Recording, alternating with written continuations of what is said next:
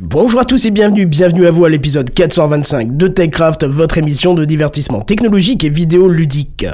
Google, Gemini, Steamlink, abonnement pour Windows, Messenger et l'ISS, on s'envole ce soir dans TechCraft. Sound City présente. TechCraft.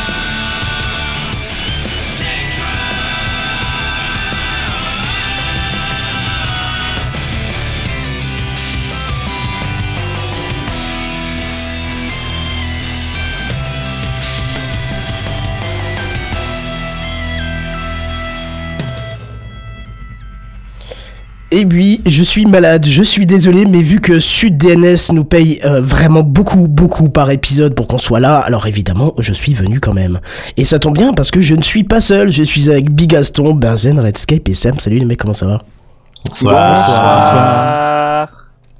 Bah ça va, Ça- du coup, pour répondre à ta question. Et toi ça va mieux que Et tout, toi. enfin non, je te pose pas la question, on a tous la réponse. Mais j'étais quand même va. bien malade récemment, mais euh, j'ai envie de dire que je me sens pas jaloux non plus, tu vois.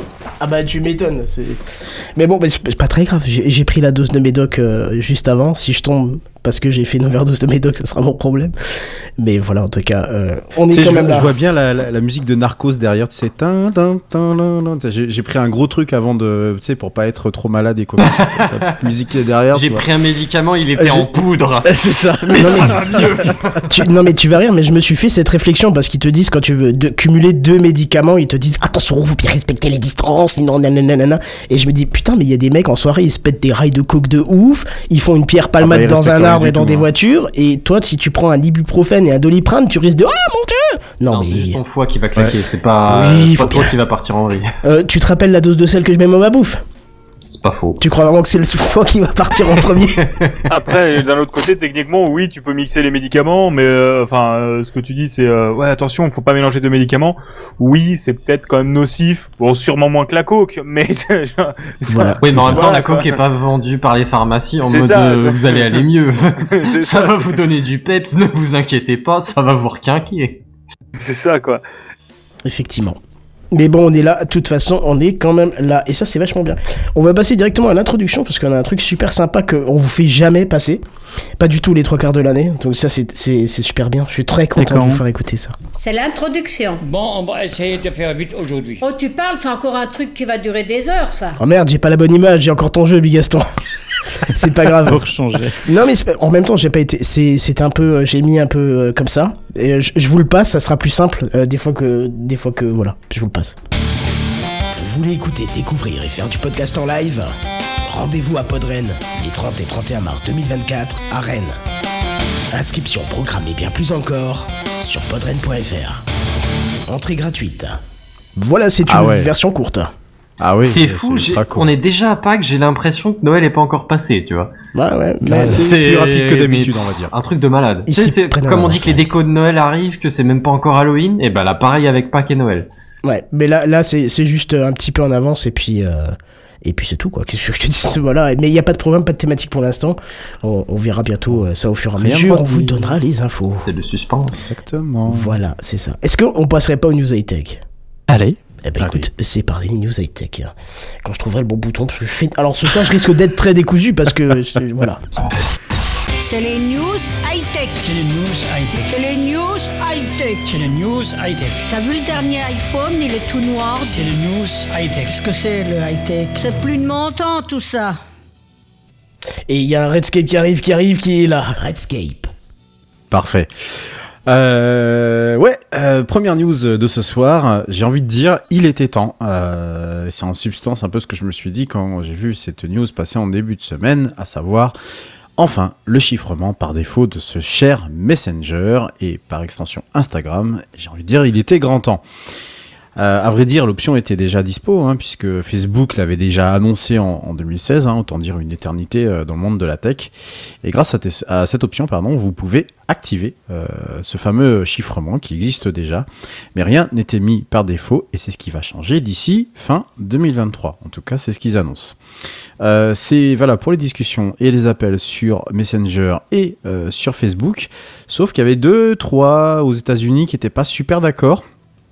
Euh, ils étaient même euh, une quinzaine à ne pas être d'accord, dont euh, juste voilà le FBI. Bon, en général, quand tu as le FBI quand même dans la poche, c'est- un peu, c'est un peu mauvais.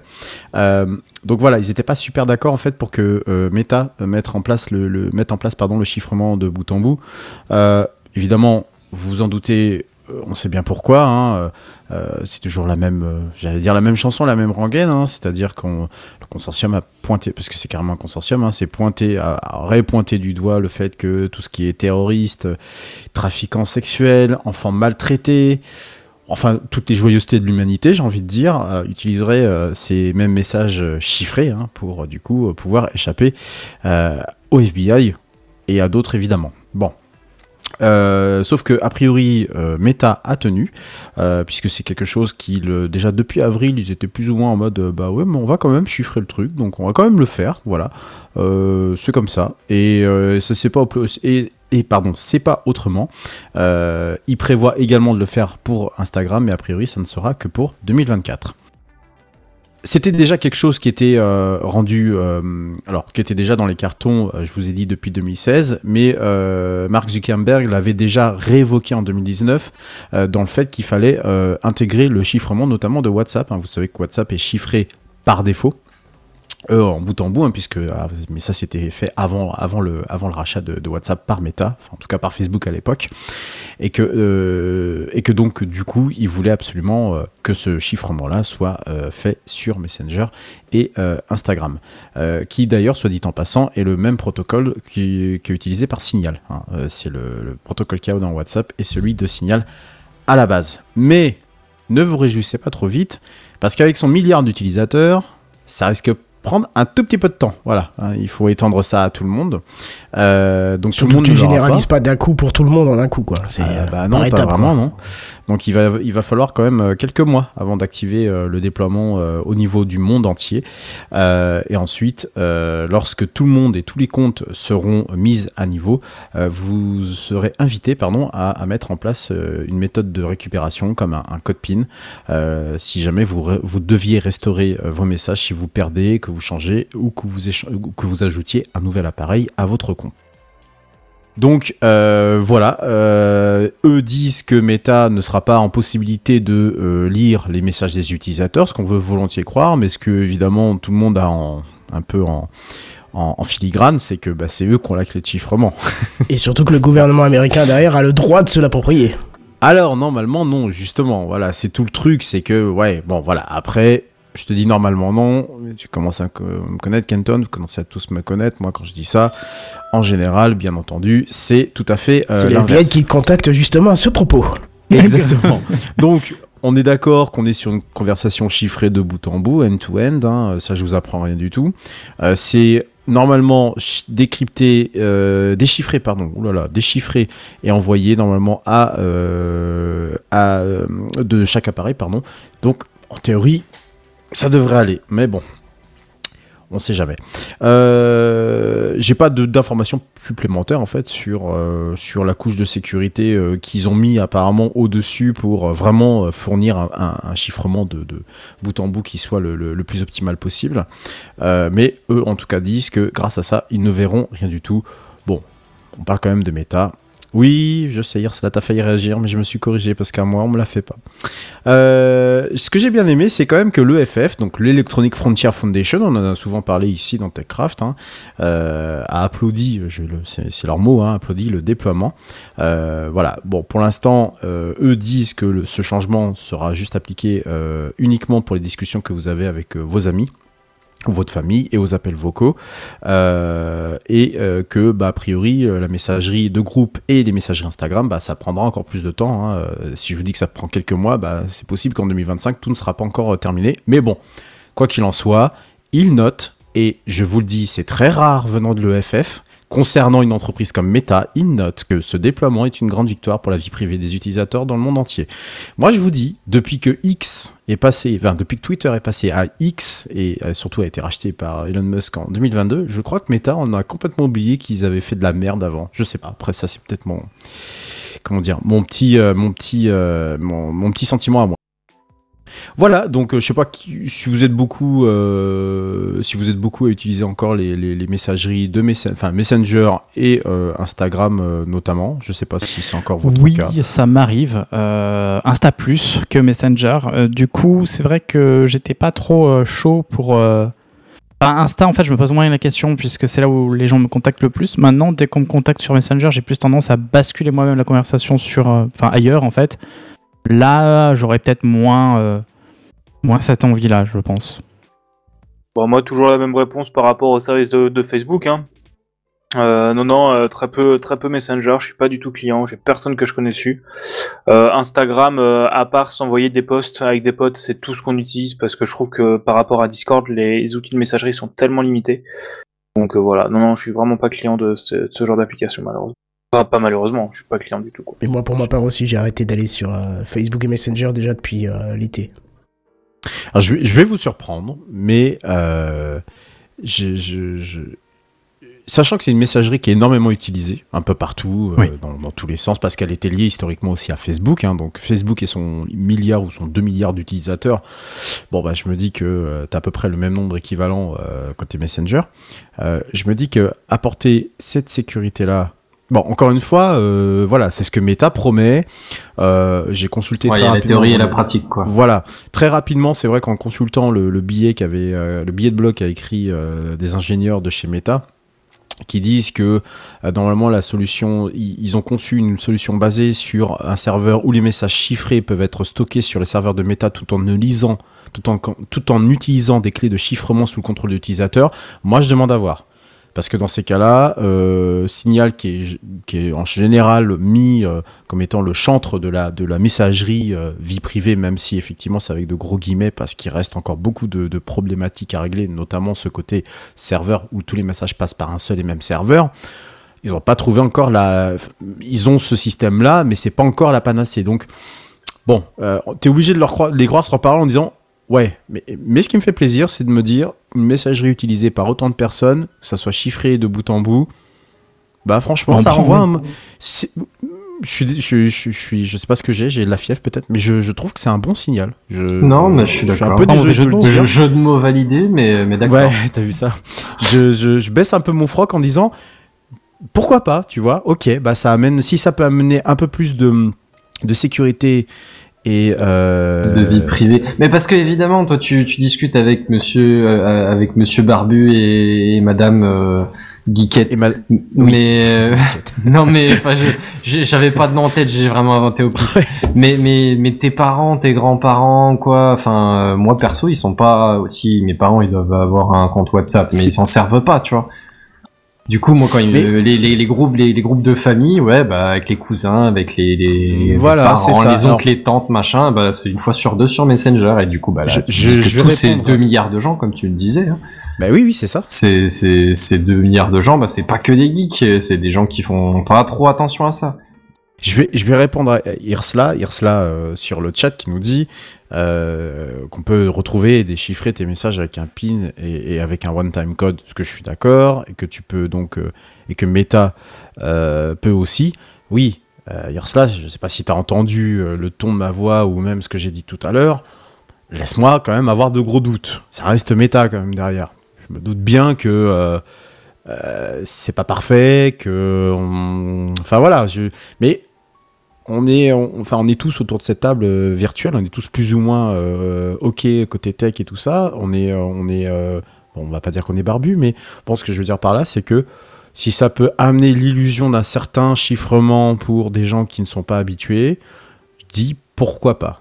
pourquoi pas. Maintenant, effectivement, est-ce que vraiment ils sont OK sur toutes leurs procédures et surtout, est-ce qu'ils sont OK sur tout ce qu'ils vont dire?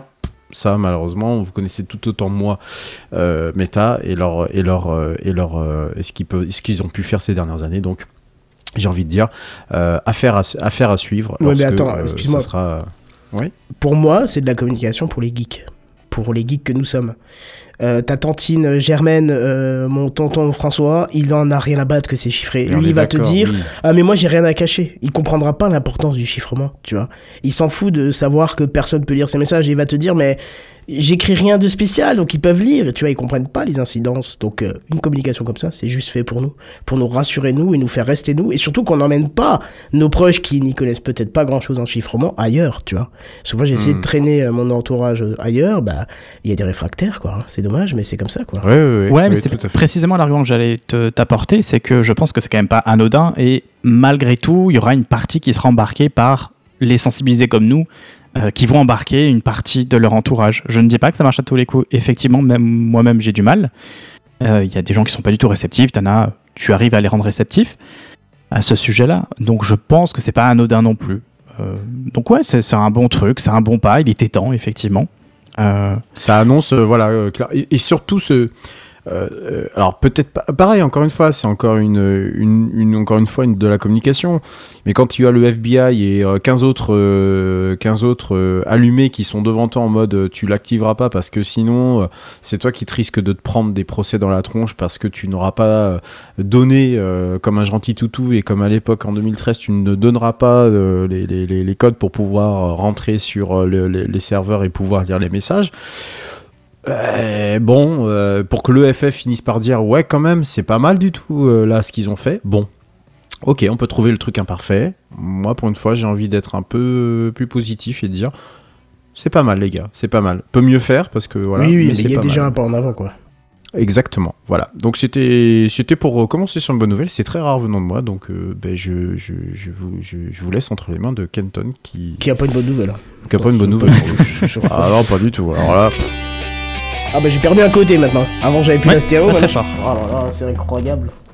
Quand, quand, quand, le, quand le mec il déconne, il y a la technique qui déconne avec. Voilà, c'est bon, la stéréo est revenue. Faut que je rachète des nouveaux câbles. Oh Hein. là là, t'as un bruit de. Là, on entend le, le, le craquement, espèce de craquement de. Et puis là, il est en train de décéder en plus, donc il faut meubler les gars. C'est ça. Ikea. Non, il faut que je rachète du câble. En fait, ils ont fait leurs années, donc euh, ils commencent un petit peu à déconner. Bon, alors si vous commencez un petit peu à en avoir marre des abonnements à tout et n'importe quoi, croyez-moi, euh, c'est que le début. C'est que le début, parce qu'après Netflix, Adobe, Disney, Spotify, Apple, OCS et je sais pas quoi encore, ben voilà qu'à partir du 14 octobre 2025, Microsoft, qui à cette date mettra fin au support de Windows 10, va proposer un, mo- un moyen merveilleux à tous ceux qui ne voudraient pas passer à Windows 11 et enfin ils voudraient surtout euh, proposer une façon d'y passer quand même en forçant puisqu'ils vont proposer un abonnement payant. Alors pas à Windows 11 non, euh, mais à Windows 10, vous allez comprendre pourquoi. Alors c'est pas tout à fait nouveau parce que les professionnels de l'informatique avaient déjà cette possibilité pour rester sur Windows 7. C'est un forfait qui est bien chez Rose pour continuer à avoir des mises à jour de sécurité du système. Parce que s'il n'y a plus de mise à jour de fonction, c'est à la limite votre OS quand vous le maîtrisez, vous vous en foutez de savoir qu'il y a un emoji en plus. Mais par contre, de savoir que c'est pas une passoire et que tout le monde peut vous prendre la machine, c'est intéressant. Et ben, passé une certaine date, il fallait payer quand vous étiez un professionnel à, Microsoft pour récupérer tout ça. Mais là, c'est pour le grand public directement que cette offre sera disponible. Et ce, dès le mois d'octobre 2025, où on se doute à chaque démarrage du système, alors il n'y a pas d'infos, hein, c'est moi qui suppute, mais à chaque démarrage du système, Windows vous mettra un bel écran prenant toute la place et qui vous proposera, et ça par contre ça a été annoncé, bah, de mettre à jour vers votre, euh, votre Windows vers le 11. Euh, deuxième possibilité d'acheter un PC sous Windows 11, qui ne, pour ceux qui n'auraient pas le TPM2, hein, qui- donc qui ne pourraient pas naturellement passer vers, euh, vers Windows 11. De migrer vers un PC Windows 11 dans le cloud en s'abonnant à Windows 365. Ou encore, quatrième possibilité, de souscrire au programme payant de mise à jour de sécurité pour Windows 10. Alors, d'ailleurs, je suis curieux de voir le détail de la solution euh, de migration vers le cloud, parce qu'il faut quand même un PC avec un OS pour utiliser celui dans le cloud, ou... je- Enfin, je comprends pas, quelqu'un a une Bah, idée? sur ouais. Chrome OS. C'était une blague. Mais pas réceptif ce soir. si, si, il est réceptif, euh, Kenton, mais le problème, c'est qu'il est obligé de se mute pour que si. Ouais, pour, mais euh, vous, C'est ça, je, Sinon, je le me mute micro, de temps en euh, temps pour tousser, donc euh, Voilà. sinon vous allez avoir le, le Et on casque qui va sauter. effectivement. Voilà. Euh, donc d'ailleurs, je serais non ça j'ai dit. Bref, donc l'abonnement sera euh, à régler de manière annuelle, donc pas de possibilité de se dire bon là il y a une putain de faille de sécu, je vais prendre un mois et puis j'arrête. hein. Non non, si on se base sur les tarifs de Windows 7 pour les pros à l'époque, on avait une somme commençant quand même par 25 dollars par PC la première année, 50 dollars la deuxième, 100 dollars la troisième et même à 200 dollars si c'était une version de Windows Pro, hein, Windows 7 Pro. Bon là on est de la supposition hein, parce que les ta- de, de tarifs et Microsoft annonce eux-mêmes qu'il faudra attendre de se rapprocher de la date fatidique pour avoir tous les détails. Voilà un petit peu pour les mauvaises nouvelles. Après, à l'époque, on payait cher les licences Windows. Maintenant, on les paye plus au cher, On les je paye crois. plus Je sais pas. Enfin, on les paye plus. Enfin, ouais. Ou les updates, en tout cas. Les mises à niveau sont Donc, gratuites. euh, donc, voilà. euh, Donc, bon, peut-être qu'on n'aura pas ces prix-là. Je, je sais pas. Après, moi, j'avoue que j'ai le côté du. euh, en vrai, ok. Euh, j'avoue que c'est Microsoft et qu'ils auraient la thune pour le mettre gratuitement, c'est vrai, mais d'un autre côté, en termes de réalité technologique, euh, tu peux pas continuer de mettre à jour euh, un truc en arrière. Enfin, d'un côté, c'est Microsoft, ils pourraient. Mais de l'autre, euh, si c'était n'importe quelle autre boîte, on dirait oui, c'est compréhensible que une vieille version, euh, ou que juste tu arrêtes les mises à jour de sécurité, ou alors tu proposes un autre truc mais parce que tu peux pas te permettre de, de maintenir euh, 12 versions de ton logiciel en parallèle, quoi. C'est très compliqué, je pense. Oui, Et, enfin euh, 12 là on est quand même très sur Windows compliqué, 10. mais enfin, c'est hein. quand même des OS, c'est pas, euh, c'est pas un logiciel euh, à la con, tu vois. C'est-à-dire que tu, c'est, c'est difficile d'en changer. C'est, bon, alors mettons pour un, pour un particulier, c'est peut-être pas le bout du monde, mais pour une entreprise, c'est pas facile, facile, tu vois. non, c'est toute je- une stratégie d'entreprise longue et difficile. D'autant que là, c'est pas juste faire une modification, euh, une réinstallation. T'as, t'as une contrainte matérielle qu'il faut avoir un TPM2 pour pouvoir faire le changement. Donc a priori, il faut juste que- un nouveau parc de machines, et en l'occurrence pour les particuliers aussi, du coup. Donc, C'est vrai qu'il faut le dire du TPM2. Après, le TPM2, ouais, de ce mais que tu vois, compris- genre euh, de, entre, je sais pas, Windows 7 et Windows 10, exemple pris, pris au pif, hein, peu, peu importe quelle mise à jour de version, bah, sous réserve que tu avais un, PC puissant sous Windows 7, bah, euh, tu passais sous Windows 8 sans trop de problèmes, tu vois. Là, même si t'as un PC puissant sur Windows 10, pour un peu que t'aies pas le TPM2, euh, bah, t'es niqué. Après, de ce que j'en sais, le TPM2 est dispo dans la plupart des PC sortis depuis Windows 10. En fait, même avant que la sortie de Windows, de Windows 11. Je crois qu'il y a peu, 16, je crois. ouais, il y a, il y a peu de, peu de versions. Bah, pour le coup, moi, je l'ai pas. Moi non plus, mais bon en même temps j'avais encore Windows 7 quand euh, j'ai acheté. Ouais, là, ça commence à être vieux. Après, je sais que moi, j'ai eu des problèmes qu'en gros, il est pas activé. Donc, j'ai dû faire une mise à jour de BIOS. J'ai Euh, tenté mais il y a pas. Donc euh, oui, après je pense que c'est aussi un souci matériel et que le, le, le- les appareils sont vieillissants et je sais pas, moi ça Bah, me semble... alors vieillissant, je sais pas, hein, mais oui, mon PC est sur Windows 10 et il a, euh, ouais, l'air de rien, il a quand même euh, quelques années maintenant, mais mais en vrai, il marche très très bien. hein. Et il te fait tourner des jeux récents, euh, bon, plus en max, tu vois, mais mais en, en bonne résolution. Il est fluide, il me fait tout ce que je veux en termes de navigation et tout ça. J'ai pas l'intention d'en changer. Tant qu'il Ah, tourne, il va pas bouger une seule pièce de son équipement. Ah mais je, je, je comprends bien, hein, je comprends bien. Mais pour moi le, le côté du c'est quoi le mieux? Entre ils disent bah Windows 10 on arrête de le mettre à jour euh, parce que euh, bah, parce qu'on a sorti la nouvelle version, euh, vous avez eu des matchs de sécurité pendant X années. Enfin, tant que c'est pas obligé par la loi. Autant pour euh, pour une partie des maintenant des mobiles c'est 7 ans de mise à jour de sécurité obligatoire de ce que j'ai vu.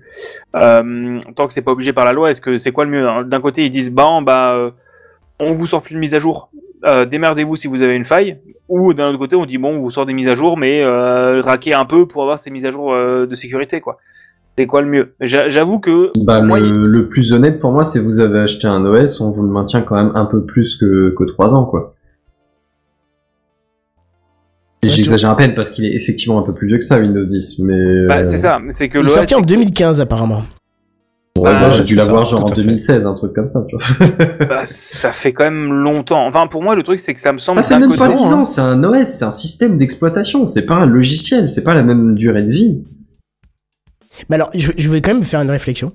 C'est que moi, j'ai l'impression euh, que Windows 3.11, il a duré 70 ans.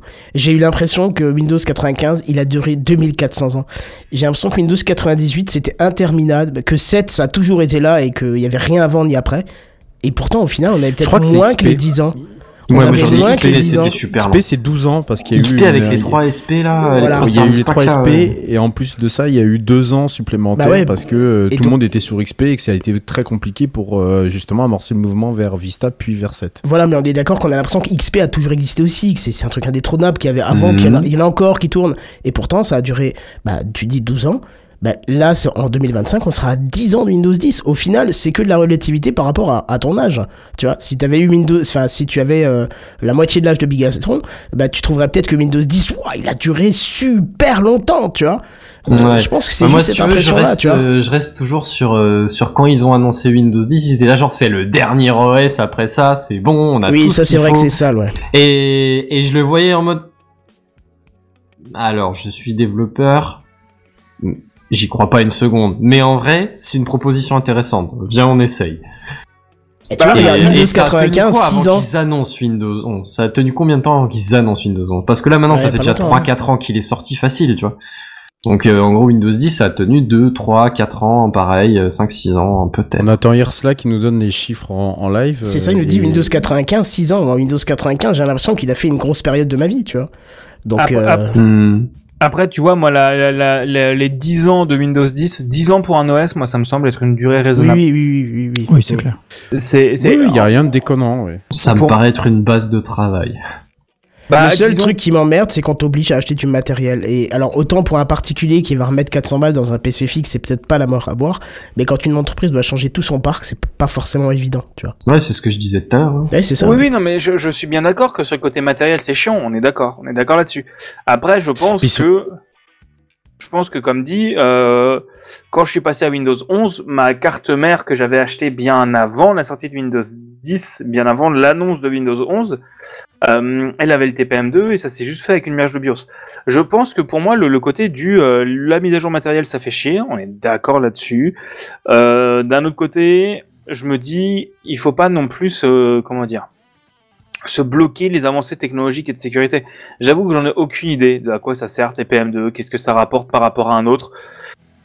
Bref, mais je, je, je- pour moi le côté du euh, ouais, il, il- c'est comme tu vas pas te laisser une dette de code de 20 ans. Enfin, genre t'as un bout de code que t'as trois personnes qui euh, utilisent au fond.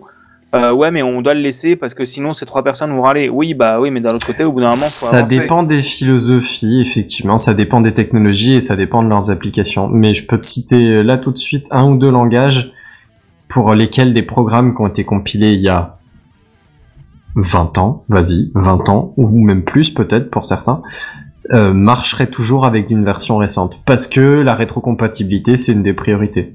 Ouais, mais ça reste Alors c'est peut-être pas le bout de la, le- la pointe de la technologie, c'est peut-être pas les technos les plus récentes, mais selon ce que tu veux faire avec, selon ce que les utilisateurs en ont fait, ça peut être une priorité. Non, je, je, je, je vois ce que tu veux dire. Bon, après, je, je, moi, j'avoue que j'ai pas du tout cette vision-là. Ma vision, moi, c'est au bout d'un moment, il faut prendre ce qu'il y a de mieux. Et euh, je pense que les langages dont tu parles, d'un autre côté, tu vois, c'est comme le C++, c'est comme euh, même le COBOL qui fait encore tourner euh, des bouts de des infrabancaires. Enfin, Par je me exemple. dis- mais au bout d'un moment, genre, euh, enfin, faut te tirer une balle quand tu fais du COBOL, quoi. C'est Oui non. un- un- bah, bah, le salaire à 7 chiffres sur ta fiche de paye à la fin du mois euh, te fait relativiser parce que vous êtes. Enfin, moi j'ai toujours la blague, tu vois, on dit un, un, vi- un vieux qui meurt euh, en Afrique, c'est une bibliothèque qui brûle. Un développeur COBOL qui meurt, euh, tu perds 20% de la connaissance du langage. Euh, J'exagère à peine, mais hum, mais pour moi j'ai un peu le côté du je comprends l'importance de, de, de la maintenabilité, c'est super important pour moi, on est d'accord là-dessus. Mais le, je pense qu'il y a aussi un. Après, j'ai pas envie de défendre Microsoft. Microsoft, ça reste une méga corpo et ça fait, ça fait yesh de les défendre. Mais d'un autre côté, je sais pas. Je, je, Non, mais je- là, là, ils ont rien à vendre dans le, dans le fait que tu changes de machine, puisqu'ils ne vendent pas de machine Microsoft. Bah, tu vois, donc là, ils ont rien à vendre. Donc, ils n'ont aucun intérêt à te forcer à changer s'il n'y a pas une vraie raison derrière. C'est ça. Pour moi, le, le- la, la raison de passer sur TPM2, ça peut être une mise à jour de, enfin, un besoin, un nouveau truc. Ça peut être une nouvelle technologie qui est incroyable et que c'est chouette. Enfin, pour moi, faut, par, par moment, faut arrêter de se traîner un boulet et euh, faut se dire, ok, vas-y, on, on, ça va embêter des gens, mais on change. Bah, Python 2 vers Python 3, quoi. Euh, Python 2 vers Python 3, ils ont la moitié du code, de- le code Python 2 compile plus en Python 3 parce qu'ils ont fait un bon langage. et le code n'est pas rétrocompatible. Pour moi, par moment, il faut se dire, vas-y, on, on arrête la rétrocompatibilité, la rétrocompatibilité après un certain moment. Tu vois, 10 ans, ça me semble assez raisonnable pour un OS. Euh, Enfin voilà. C'est, c'est, j'ai pas envie de défendre Microsoft parce que honnêtement, oui, Microsoft, ils auraient le pognon pour te mettre une équipe de développement à maintenir ça. Après, après, après, il faut, il faut rajouter quand même quelque chose. C'est que Microsoft a toujours dit que pour Windows 7, il fallait un abonnement pour faire des mises à jour de sécu. Euh, au final, euh, moi j'ai encore, j'avais encore deux postes en Windows 7 pour des raisons très particulières. Il avait encore, qu'est-ce qu'il fout des ballons lui Euh, Il avait encore des, des mises à jour de sécurité qui arrivaient euh, l'année dernière. Tu vois, donc malgré le fait qu'ils aient dit ah, si vous payez pas vous aurez rien, certaines mises à jour de sécurité à mon avis étaient tellement importantes et il y avait tellement de, de conséquences possibles si elles n'étaient pas patchées qu'ils l'ont patché quand même, tu vois.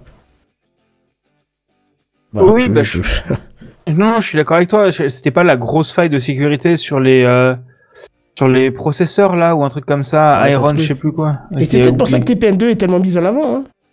Bah, c'est ça, pour moi, c'est au bout d'un moment, euh, d'un côté, t'as euh, t'as tellement d'avancées sur les cyberattaques qu'il faut qu'il y ait aussi des avancées en, oui, sécurité. Et que si ça demande d'avoir un truc qui est, en plus, c'est pas comme s'il disait, ah là, on a cette nouveauté qui vient de sortir la semaine dernière, si vous l'avez pas, vous pouvez plus bosser. Non, c'est une nouveauté qui était déjà là avant l'annonce, quoi. Donc, euh, je comprends ton cas, Benzen, avec, euh, t'as une vieille machine que t'as pas envie d'upgrade, on est d'accord là-dessus. Euh, C'est pas que je veux pas, c'est que j'en ai pas besoin et à choisir, je dépenserai mes thunes autrement. Non, non, mais C'est pas que je refuse à tout prix, tu vois, c'est un jour elle sera elle sera HS, bah, bah là je changerai, il y a pas de- d'embrouille, tu vois. Mais en attendant, je préfère utiliser mes thunes à autre chose qu'un besoin que je n'ai pas, tu vois, qu'on me force à éprouver, si tu veux. Ah non, non, mais je, je, je suis d'accord avec toi. Je comprends, je comprends cette, cette, cette, en- cette envie-là, enfin cette non-envie-là, comme tu dis. Mais, euh, mais voilà. Et donc Ursula, oui, il parle de WannaCry, donc c'était ça, le, Oui, oui, un, c'est ça. un problème de, si je me souviens bien, de cache ou un truc comme ça, où un processus pouvait accéder au cache des autres processus. C'est un Je truc de j'ai c'était violent, comme, euh. Ah ouais, c'était un truc violent et impatchable, je crois. Donc, euh, enfin, impatchable. euh, Si pas de ça, mais je crois que tu perdais énormément de performance sur la machine. ou un Oui, c'est ça, c'est ça. c'est en, en gros, je sais plus, t'avais de la mémoire partagée entre certains process qui était intéressant. et- Mais, Bon, bah, mais très voilà. bien. Ouais, je pense qu'on a fait le tour de la question. Oui. Euh, mais justement, tu parles encore, toi hein? C'est encore Mais à oui, je toi? parle. Ah bah super. Oh. Je perds des côtés, je le retrouve, normal quoi. Et tu passes sur les jingles, normal. Oui, c'est c'est la soirée malade. Voilà. Vas-y. Euh, bah, moi, j'ai une news que j'ai découvert ce matin sur TikTok. Bon, alors pour l'anecdote, c'était aux toilettes, hein, parce que le matin, j'ouvre TikTok aux toilettes. Eh bien, Moi, je me demande, est-ce que t'étais obligé de le préciser? Voilà. c'est ai le un mystère et la beauté de la chose. quoi. Je pense C'est- même que le préciser était une idée de merde.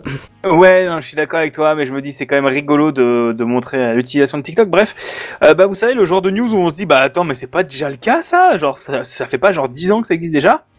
Eh bien à partir de 2024 ou 2025 en fonction de quand le décret sera voté, l'Europe va forcer à rendre gratuits les virements instantanés. Parce que oui, si vous le savez, si vous êtes comme moi et que vous utilisez très peu les virements bancaires, vous ne le savez peut-être pas, mais chez les banques traditionnelles, un virement instantané, donc en moins de 10 secondes environ, ça peut coûter entre 80 centimes et 1 euro. Ah, ça dépend des banques, certains c'est en pourcent. Euh, bah moi je suis allé vérifier au... euh, ouais, c'est assez abusé. Moi je suis allé vérifier au Crédit Mutuel euh, où je suis client, c'est 1 euro. Euh, donc voilà, donc je trouve ça Bah, ça a changé parce que moi c'était un pourcentage au Crédit Mutuel. c'est Crédit Agricole, c'est 80 centimes, je crois. Ça, ça dépend des caisses, hein, Kenton et, et Big Gaston, en général. Ah ouais, peut-être ça dépend des caisses, en effet. Euh, bah là où un virement traditionnel, donc en deux ou trois jours ouvrés, est gratuit la plupart du temps, tant que tu restes dans la zone CEPA et que tu te débrouilles sur ton interface en ligne. Alors clairement, je trouve que ça, que c'est n'importe quoi, que ce soit pas encore le cas partout, parce que bon, avec l'arrivée du tout internet, tu vas pas me faire croire qu'il y a une grosse différence entre les deux. Euh, on peut donc être heureux de voir cette nouveauté arriver bientôt, donc entre guillemets, hein, et ça devrait améliorer un peu la sécurité de certains actes bancaires où le bénéficiaire verra directement l'argent arriver sur son compte. C'est ce que j'ai fait quand j'ai vendu ma voiture. C'était le gage de voir mon fric arriver tout de suite.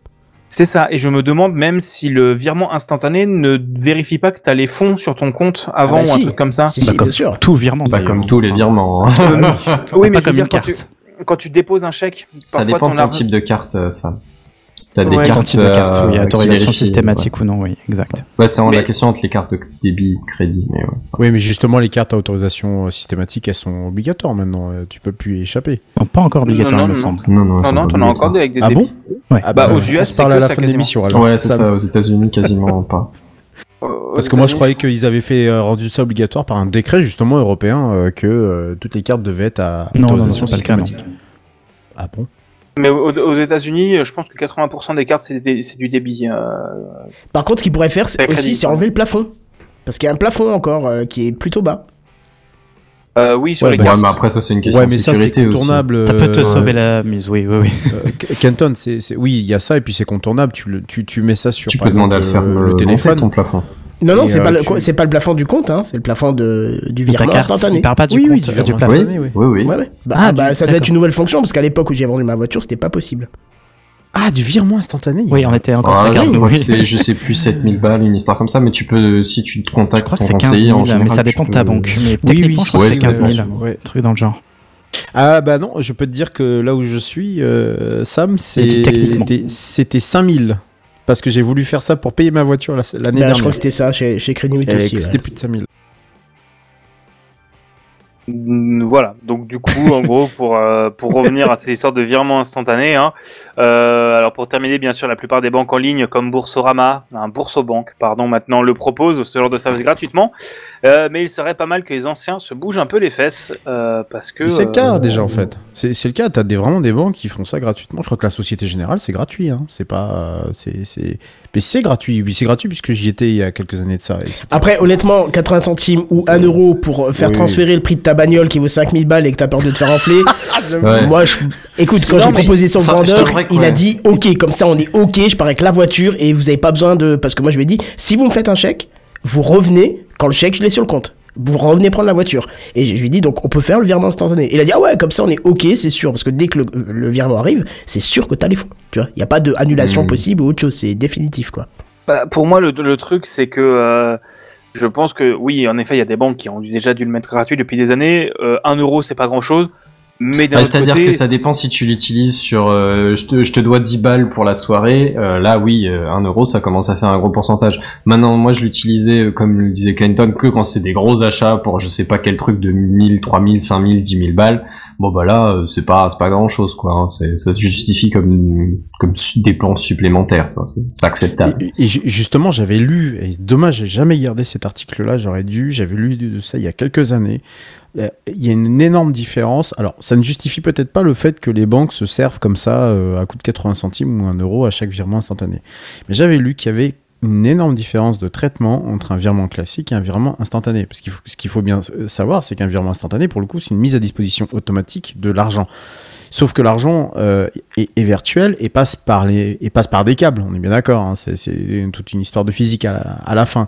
Et que justement, euh, quelque part, la banque qui recevait euh, l'ordre qui a été émis de l'autre côté devait du coup provisionner la somme. Il me semble que c'est effectivement un truc comme ça. Ouais. Alors je pouvait, que j'ai pas regardé des, plus les détails. coûter mais- des, euh, des, des, des- enfin voilà, si tu veux, il sent- il- il- quelque part, c'est un peu de l'engagement. Là où un virement classique va prendre les chemins classiques, normal. Et encore, je trouve que ça s'est quand même bien amélioré ces dernières années. On est quand même à des, à des délais qui sont extrêmement euh, devenus un peu plus réduits Ouais, qu'à une certaine époque. Pour les, Euh, les, les virements classiques, a priori, si je me plante pas, c'est en gros, euh, la ça passe par la Banque de France. Euh, la banque de celui qui envoie l'argent l'envoie vers un espèce de dépôt de la Banque de France, enfin un montant équivalent euh, à dépôt de la Banque de France. C'est probablement pas tes thunes, hein, ça passe par euh, deux trois comptes dans la banque, quoi. Et, et de la Banque de France, ça va vers la banque du bénéficiaire. Ouais, il me semble qu'il y a un truc dans le genre avec un Alors système de compensation entre ouais. banques qui s'échangent des gros paquets de virements en fait. C'est ça, Voilà, c'est des genre. histoires comme ça. Bah, Alors pour après, les pour les instantanés, il me ça. semble qu'effectivement, il y a une espèce d'histoire où entre banques, elles disent ah au fait, euh, je vais t'envoyer ça ce soir, t'inquiète, je te jure, ça se passe. Et euh, une espèce d'histoire de confiance dans, dans ce genre-là. Et du coup, c'est après que le vrai truc se passe seulement le soir, euh, comme comme comme les virements classiques. Donc il y a une espèce de, de Oui, oui, quand le banquier il sort, il rentre et il ramène le fric dans l'autre banque. Ouais, compris. C'est ça. le fric à la maison. Avec la petite Non, mallette bah, et tout. Après, je comprends que c'est une grosse différence de traitement entre les deux, hein, bien évidemment. Mais autant quand ils envoyaient des télégrammes, pourquoi pas, mais d'un autre côté où tout est informatisé maintenant et que ça fait 5-10 ans que la technologie existe, bon, faut les rentabiliser quoi. Moi, c'est toujours le, même problème du d'accord, je comprends bien sur des gros paquets de virements que tu fais pas beaucoup, voilà, mais à l'échelle de plusieurs personnes, ça fait une sacrée manne financière la banque. Autant quand tu dois développer déployer des infrastructures techniques euh, spécialisé pour ton truc au début que tu le fasses payer, pourquoi pas.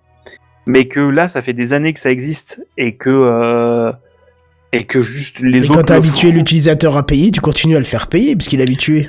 Alors je sais pas à quel point c'est un investissement qui a été lourd et à quel point est-ce qu'il a été rentabilisé, mais honnêtement si tu pars sur cette croisade-là, euh, j'ai plein de trucs à te présenter. Hein. Les industries pharmaceutiques, euh, Ah non, tu mais vas te faire plein aussi. de Il potes. faut, il faut les brûler aussi, hein. Mais on- j'ai le même avis. Hein. Il faut les brûler.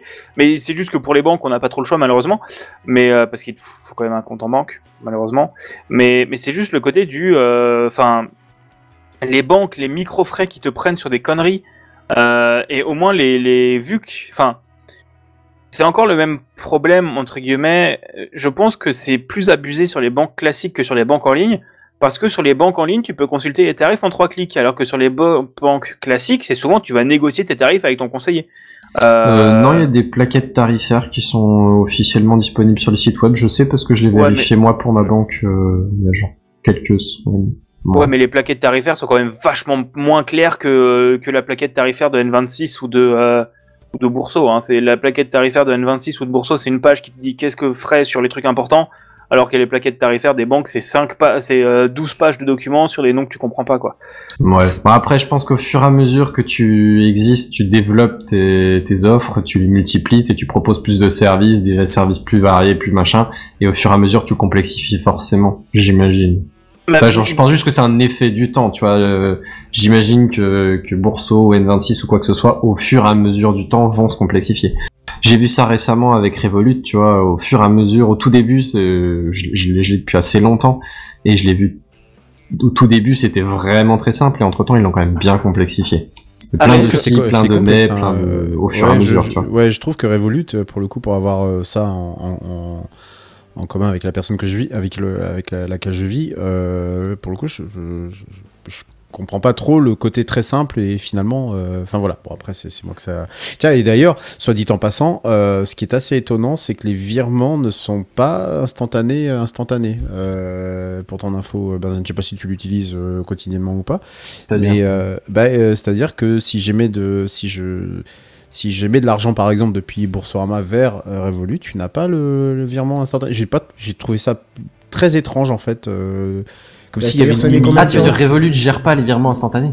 Ouais, j'ai l'impression. Bah, dans ce Ah, cas, tu peux bah, pas j'en les mettre. Si le récepteur peut pas le gérer, tu Ouais. peux pas les mettre. hein. Bah oui, mais justement, euh, pour moi, c'était devenu la norme en fait. Et pour Ah, pour ouais, néobanque oui. comme Revolut, en fait, ça me semble. de- Alors, c'est peut-être, euh, ça vient de chez moi, peut-être. Je, sais- je sais pas. Je voilà. Ouais, aucune idée. Je t'avoue, j'ai pas essayé sur Revolut je, le virement instantané. Du coup, je passerai par là, Big Gaston, pour euh, te mettre les dividendes de Sud DNS, hein, le virement instantané. Eh ben, c'est parfait, Ça te on fait ça comme ça. Nickel. Sam, tu, tu es motivé? Ça peut être à toi? Bah écoute, franchement, maintenant que tu me poses la question, pas sûr. Pas sûr. Bon, Mais, mais oui, tu vas devoir quand même y aller, je suis désolé. Allez, c'est parti. Sam. Oui, euh, on a bien entendu les crépitements de, de tes câbles. on voit le mé- Kenton qui joue Candos, le rôle de technicien, là, en train de dérouler ses câbles et de, de galérer avec la technique. Bref, ça va Kenton, ça se passe bien, t'inquiète pas. Bon, de mon côté, c'est une petite news. euh, et pour changer, je vais vous parler d'Android ce soir. Alors, je vous rassure, ce sera pas en bien. euh, malheureusement. J'ai eu peur qu'il te soit arrivé quelque Non, chose. oui, non, je, je vais bien. Un pet sur la tête. euh, Non, non. Alors, tout d'abord, savez-vous combien de vulnérabilités ont été publiées dans le rapport officiel que, dans le dernier rapport officiel qu'a publié Google? Trop. Oui. Alors ça, c'est précisément le chiffre exact. Mais euh, chiffré, est-ce que vous avez une petite idée 120. J'en sais rien, je pourrais pas te dire. 120, bah oui, bien sûr, 120. 120. Je ne 120, dirai bien pas mieux. Moi, je dirais Je des milliers, mais je, je me trompe peut-être Des complètement d'échelle. Non, non, non, quand même pas. Non, on est sur 85 euh, failles euh, Ah, ah oui, euh, ouais. identifiées. Euh, euh, alors, je sais pas la fréquence de ces rapports, mais toujours est-il que... euh, Une fois par semaine, comme les vieux couples, quoi. Mon Dieu. Euh, donc parmi elles, Titre. une est à prendre en considération euh, plus que les autres, puisqu'il s'agit, et je cite Google, d'une vulnéra- vulnérabilité de, sécuri- de sécurité critique dans le composant système susceptible de conduire à l'exécution de code à distance sans privilège d'exécution supplémentaire nécessaire. Bon, c'est souvent le cas hein, lorsqu'on parle de, de critiques en matière de sécurité. euh, Il y a des choses qui se passent sans le consentement, sans les Escalade de privilèges. droit. Exactement, vous le saurez euh, mieux que moi. je- Exécution de code, de code arbitraire, pour être exact. Voilà. Toutes ces choses qu'on entend régulièrement. Euh, alors, on ne sait pas euh, si cette faille a été euh, déjà exploitée. Google ne le précise pas.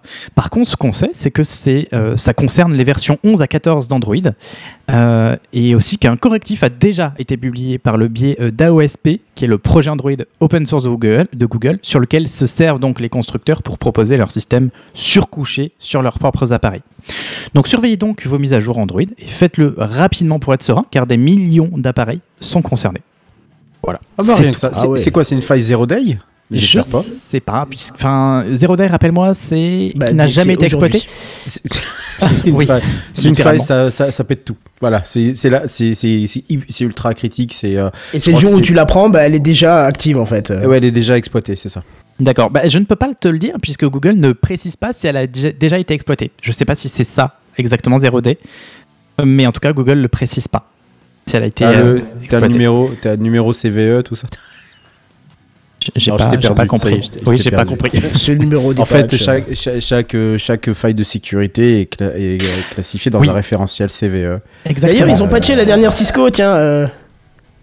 Bah voilà, je voulais euh, le dire. Oh, je vous laisse entre admin. Celle où, il y avait la, celle où il y avait la faille euh, Oh, HTTP eh, tu avec vois, escalade regarde, de regarde droit. l'auditeur. On a vraiment un auditeur magnifique. C'est nous- ça, il nous a claqué la CV. Ouais. Il nous a claqué la CVE. Merci Irsla, voilà, tu vois. Merci. Cela, effectivement, c'était euh, référencé dans l'article que j'ai lu, mais j'ai pris le, le choix de. Je suis désolé de Voilà. te tendre des pièges, mon ami, c'est pas du tout mon but. Non, je pensais vraiment que tu avais le numéro, c'est pour ça que je voulais chercher. non je, l'avais lu, je l'avais pas pris, je l'avais pas précisé, mais, mais effectivement, il y a euh, un numéro euh, CVE. SVE c'est- Non, CVE, pardon. Décidément, c'est Alors, vraiment c'est pas mon une- domaine. Alors, c'est une faille a priori qui concerne le Bluetooth.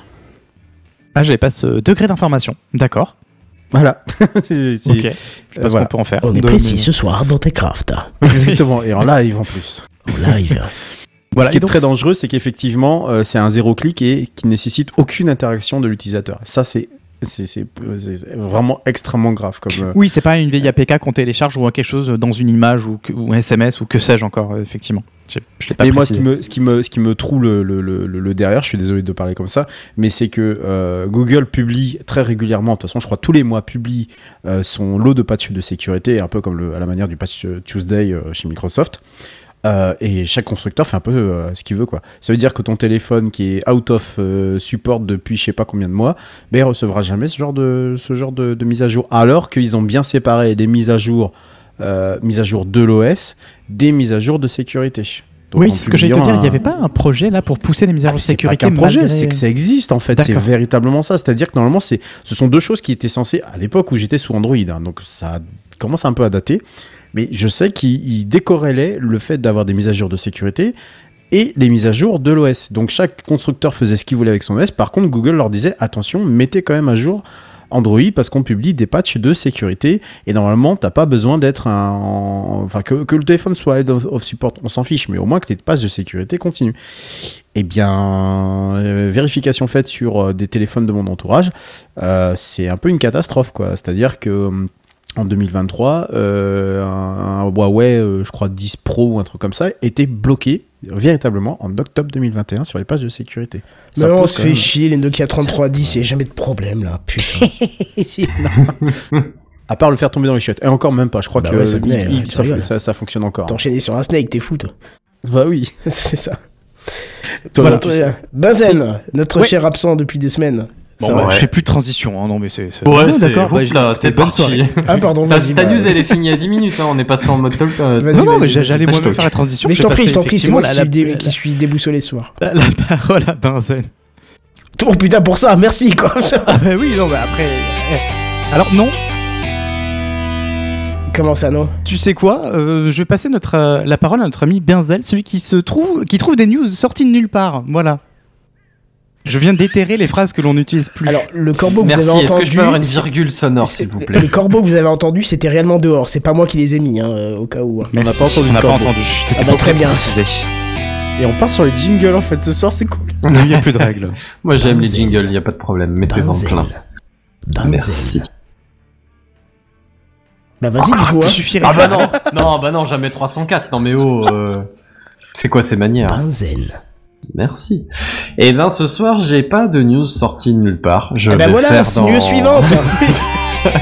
Maintenant c'est News Gaming, enchaîne. hein. Biggest. Ah, J'avais pas dit que j'ai pas de news, j'ai dit que j'ai pas de news sortie de nulle part. Ah Benzen. Bon courage pour ta news. Benzen. Ça va être long. Allez, vas-y, on te laisse tranquille, mon ami. Ouais, euh, merci. Non, en fait, ce soir, je vais vous parler de Google. Euh, non, que dis-je de Google? Putain, j'ai raté ma vanne, le con. Je vais vous parler de Gemini. Mais pas dans les news de l'espace, attention. Je Bah c'est ce que j'allais dire. euh, T'es revenu des années, des années, des décennies en arrière là. Euh, comment ça, l'actualité n'est pas brûlante? Oui, non, j'avoue, depuis le temps, elle a pris un peu froid, mais... Euh... Mais voilà, voilà. Alors, toute vanne de mauvais goût mise à part, je vais vous évoquer Gemini. Vous en avez peut-être entendu parler, je sais pas trop si c'est sorti sur l'actualité euh, grand public. Mais ça me dit pas trop grand chose à part aujourd'hui où j'ai vu ce mot partout, mais j'ai pas ouvert parce que j'ai tu, tu, Exactement. tu- tu- Ouais, en gros, euh, annonce de la part de Google, donc. Et si je vous dis Bard, est-ce que ça vous parle un tout petit peu plus Ah oui, oui, oui, Ah oui, ça on en a parlé, oui. Ouais, on parle donc de l'IA de Google. Bard, euh, bah, Google Bard, du coup, j'imagine, il s'appelle en tout cas Bard. C'est ça, oui. Euh, c'est la- l'assistant intelligent, l'espèce de réponse de, de Google à ChatGPT.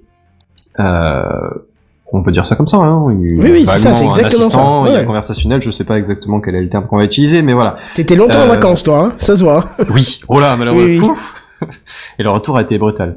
Euh, euh, mais passons, passons outre. Voilà, alors, euh, Bard, Google, ça vous parle, assistant virtuel. Et peut-être pas tout à fait au niveau de ChatGPT, mais on a vu sur les, les démonstrations du Pixel, euh, là, la Google, euh, je sais plus comment elle s'appelle, pas Google Home, pas Made, Made by Google, un truc comme ça. C'est vrai que ça fait longtemps. Euh, de, de cet automne, euh, d'octobre, là, où, où ils nous ont montré deux, trois petites fonctionnalités récentes sur le Pixel 8. Si je dis pas de bêtises. Ouais. Euh, mais bon, ça c'était, ça c'était avant. Ça, tout ça c'était avant le, le 5, 6 décembre. Puisque le 6 décembre, euh, soit hier, euh, à l'heure où on tourne, Google nous a présenté le petit frère de Bard, qui s'appelle Gemini. Et qu'est-ce qu'il fait Gemini Des croquettes, Euh, pardon, fallait que je la place. Non, non, c'est bon, vas-y, enchaîne. je- T'arrêtes Ah, même je pas la de Oh rire, non. en fait. Je suis obligé de me faire dans la tête, tu vois, de me dire, oh non. Et en plus, il décède après, tu vois. Mais moi, je, mais, moi, j'étais là, genre, rigole pas, rigole pas, rigole pas. Et C'est bon, tu peux aller. impassible, on dirait qu'il est décédé aussi. Je Ah, il suis pas- fatigué. il a pas la ref. Non plus. Euh, et ben voilà, Jiminy, euh, Cricket, du coup. Putain, maintenant ça va me trotter à chaque Ah fois. bah je oui, vais- c'était à chaque fois, je vais le voir maintenant, c'est fini. Ah, en gros, c'est un assistant virtuel proposé par Google. Euh, je vais vous en donner un tout, petit, peu plus sur qu'est-ce qu'il va proposer et où est-ce qu'il va être proposé. Mais en gros, c'est le remplaçant de Bard. Euh, pas exactement, on va dire le complément de Bard. C'est-à-dire que même sur euh, les cas d'utilisation où euh, Jimmy est applicable, euh, vous allez discuter avec Bard jusqu'à ce qu'il sente qu'il ait besoin d'un peu d'aide. Et là, c'est euh, Jimmy qui va prendre le relais. En tout cas, c'est ce qui est prévu comme ça pour le moment. Euh, Qu'est-ce que nous a fait Google? En gros, ils nous ont fait une démonstration. Je vais, vous lister un peu ce qui- ce qu'ils ont fait faire à Gemini. C'est assez impressionnant. À savoir que bien sûr, ils nous ont montré la, version sous son meilleur jour, mais qu'il y a des espèces de versions plus ou moins intensives de, de l'outil, euh, plus ou moins complètes ou plus ou moins puissantes et plus ou moins orientées. Et en gros, il y en a trois. Donc évidemment, c'est la, version ultra qu'ils nous ont montré, mais il y a la version pro qui est un peu un espèce de modèle intermédiaire et ce qui est justement va être utilisé par Bard en, mode euh, complément d'infos ou, euh, ou, turbo boost au cas où la conversation en a besoin pour battre ChatGPT entre guillemets. Ils ont pas prévu de duel à proprement parler, hein, je parle de fonctionnalité quoi. Et il y a une petite version nano qui est en gros la version portable, la version allégée, la version qui doit pouvoir s'exécuter localement sur smartphone. Ah, c'est Euh, intéressant ça. Ouais, ouais, ouais. Je À vous en dirai un- Alors, on n'a pas tous les détails non plus de tous les, de tous les trucs. En tout cas, moi, je suis pas tombé dessus. Mais euh, sur les limites de, de la version Nano, justement. Euh, par contre, a priori, elle va vite être déployée, notamment sur les derniers euh, pixels, euh, donc les derniers téléphones Google, hein, le, le- le Google par Google pour Google, et mécaniquement et logi- logiciellement. La version 8, du coup, celle qui est sortie il y a je sais pas, un mois et demi, un truc comme ça, deux mois. Voilà, voilà. Et alors, qu'est-ce que ce Gemini lui on fait faire? Qu'est-ce de quoi est-ce qu'il est capable exactement? Euh, bah, c'est une intelligence conversationnelle, hein, donc a priori il est capable de discuter avec quelqu'un. Mais honnêtement, j'ai vu la, la démo, euh, je, je vous, je vous envoie juste deux trois points sur ce qu'il est un peu capable de faire. Vous dessinez des trucs au fur et à mesure de votre dessin, il est capable d'essayer d'imaginer ce que c'est. En Euh, photoréaliste, hein? Non, En dessin? ouais, D'accord. en dessin genre euh, bon mettons que tu saches euh, t'arranger pour qu'un canard ressemble à un canard quand tu dessines tu vois parce Ah, que ah, pardon, mon niveau de dessin en il est peut-être pas capable mais Il te, il te dit que c'est un canard en fait. il te dit que c'est un canard D'accord, ouais. ok, je crois qu'il dessinait, enfin qu'il refaisait un. non non genre genre toi tu traces une ligne tordue il fait ses lignes tordues tu traces euh, deux autres lignes tordues c'est il dit ah ça fait la bouche d'une bestiole tu tu traces euh, une, une patte de canard il fait ah c'est un canard ok et, après, il est capable de d'imaginer des trucs qui arrivent à ce canard. Euh, Tu peux, tu peux genre euh, foutre ce canard, et lui demander où est-ce qu'il le mettrait sur une planète, euh, sur un planisphère, je veux dire, sur, sur ce genre de détails. Ah, il, il irait pas là parce que là, c'est au plein milieu de l'eau. euh, il, il aurait rien nulle part pour se reposer, machin. Il serait mort. Enfin, ce genre de trucs. Tu vois, il fait des vannes, il, il a des connaissances, il est capable de faire des liens entre des différents trucs, différents objets. Euh, entre des objets 3D et des bon c'est bien sûr sous réserve qu'il ait une caméra hein, euh, c'était le principe de la vidéo quoi. Mais euh, il est capable de faire de comprendre des des des jeux entre guillemets ou des, des, des tests soumis par un utilisateur sans que ce soit explicitement complètement décrit tu vois. L'utilisateur fait genre euh, tiens euh, c'est le truc avec les trois gobelets tu fous une pièce sous un des trois gobelets tu les fais tourner là j'ai j'ai plus le nom sous, sous la main Euh, tour de magie. euh. Ouais, c'est le, euh, c'est le jeu du euh, merde. Ouais, voilà, celui-là. C'est le jeu de merde. Non, comment il s'appelle? Le, le bento, bento. Bento, oui, c'est ça, merci. Et Bento, bah, il- t'as pas besoin de lui expliquer trop longtemps le truc. L'animateur a juste genre pris un objet, il a foutu au milieu de la table, il a foutu trois trucs dessus. Et il a demandé s'il a comp- à, à Gemini s'il a compris ce qui se passait. Gemini a fait ouais, voilà, euh, j'accepte de jouer à ce jeu. euh, ok.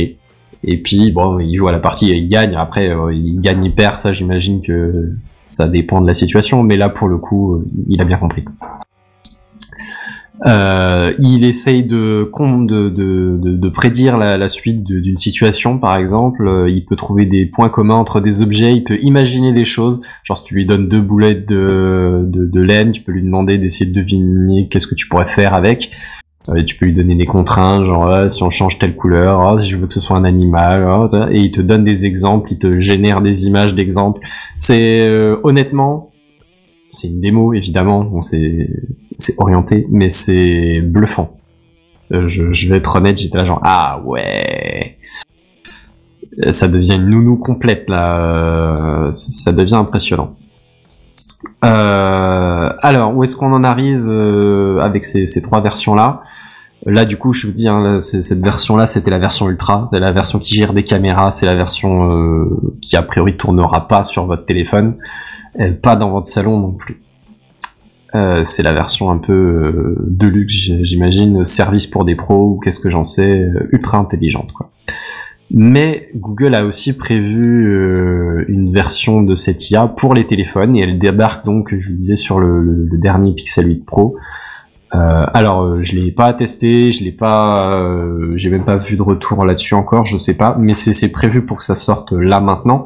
Évidemment, ça sort pas encore en Europe. RGDP, ils aiment pas. Déjà, euh, Bard, il est sorti, je sais plus, genre cet été, alors que le reste du monde c'était au printemps, un Ouais, truc il a comme mis ça. beaucoup plus de temps, ouais. C'est ça. Donc là, a priori, ça va être la même chose. Elle est prévue pour tous les pays du monde, sauf l'Europe.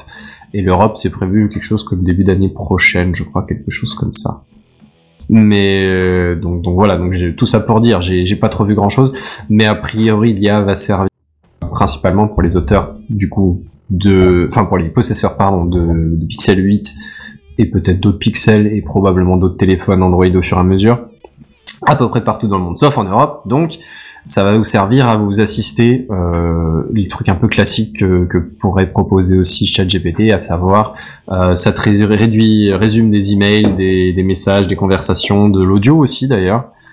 Euh, et puis, bah, du coup, ça te permet un résumé euh, efficace, rapide et concis.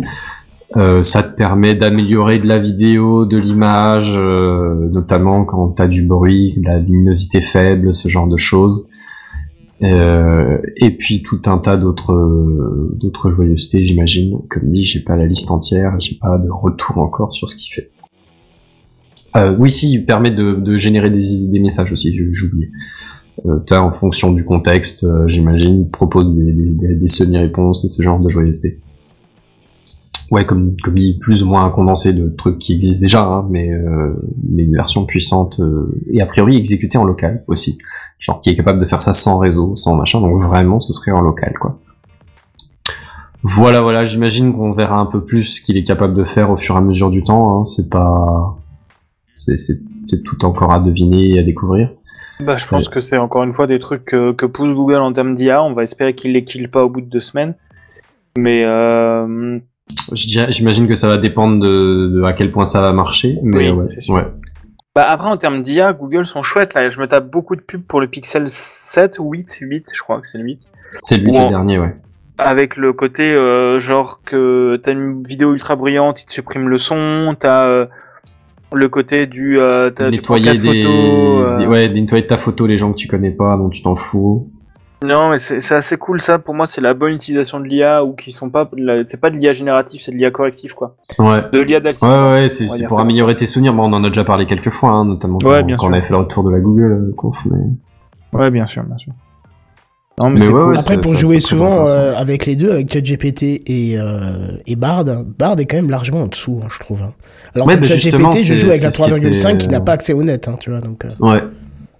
Bah, c'est ce qui était, c'est ce qui était globalement reçu. Hein. C'est, je pense, pour ça qu'ils se sont vraiment bougé le cul, qu'ils ont sorti une version euh, plus balèze de l'IA, quoi. ouais. J'ai hâte qu'ils rouvrent les inscriptions parce que là, c'est bloqué en attendant. Euh... Ça a eu trop de demandes, quoi. Les inscriptions à quoi? Ah, ChatGPT Plus, t'as loupé cette Ah. news, ChatGPT Plus Turbo Diesel Injection, euh, Ouais. t'as loupé ce truc-là. Ah, non, clairement, j'ai été coupé de la tech pendant deux semaines, euh, deux bonnes semaines. Ouais. Bon, en gros, ils ont sorti un modèle plus euh, turbo. Voilà, ça nous a fait marrer. euh, Parce que... Plus que vertu, euh, mais à partir de la, la version 4, du coup, j'imagine. C'est ça, oui, oui, oui, c'est pour pas dire c'est une version 4,5 parce que je pense qu'ils ils sont pas à l'état de se dire ça, quoi. Ok, d'accord. Voilà. Bah, je rattraperai ça euh, dans Techcraft. Et je crois que c'est tout pour moi, sauf si vous aviez des questions ou des remarques euh, particulières. Pas particulièrement.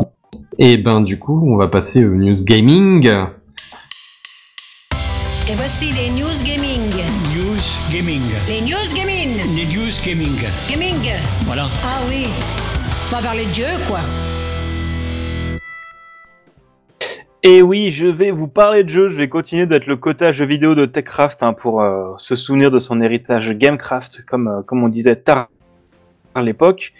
Euh, bah, vous devez sûrement connaître les deux entreprises dont je vais parler. D'un côté, Meta et les MetaQuest, qui selon moi sont les meilleurs casques de réalité virtuelle sur le marché actuellement, euh, et qui, euh, pour moi, sont les seuls un peu à comprendre comment fonctionne euh, la réalité virtuelle, n'est-ce pas Apple? Et bah de l'autre, tu as Steam, qui est une énorme plateforme de vente de jeux vidéo en dématérialisé, mais également investisseur de longue date dans la réalité virtuelle.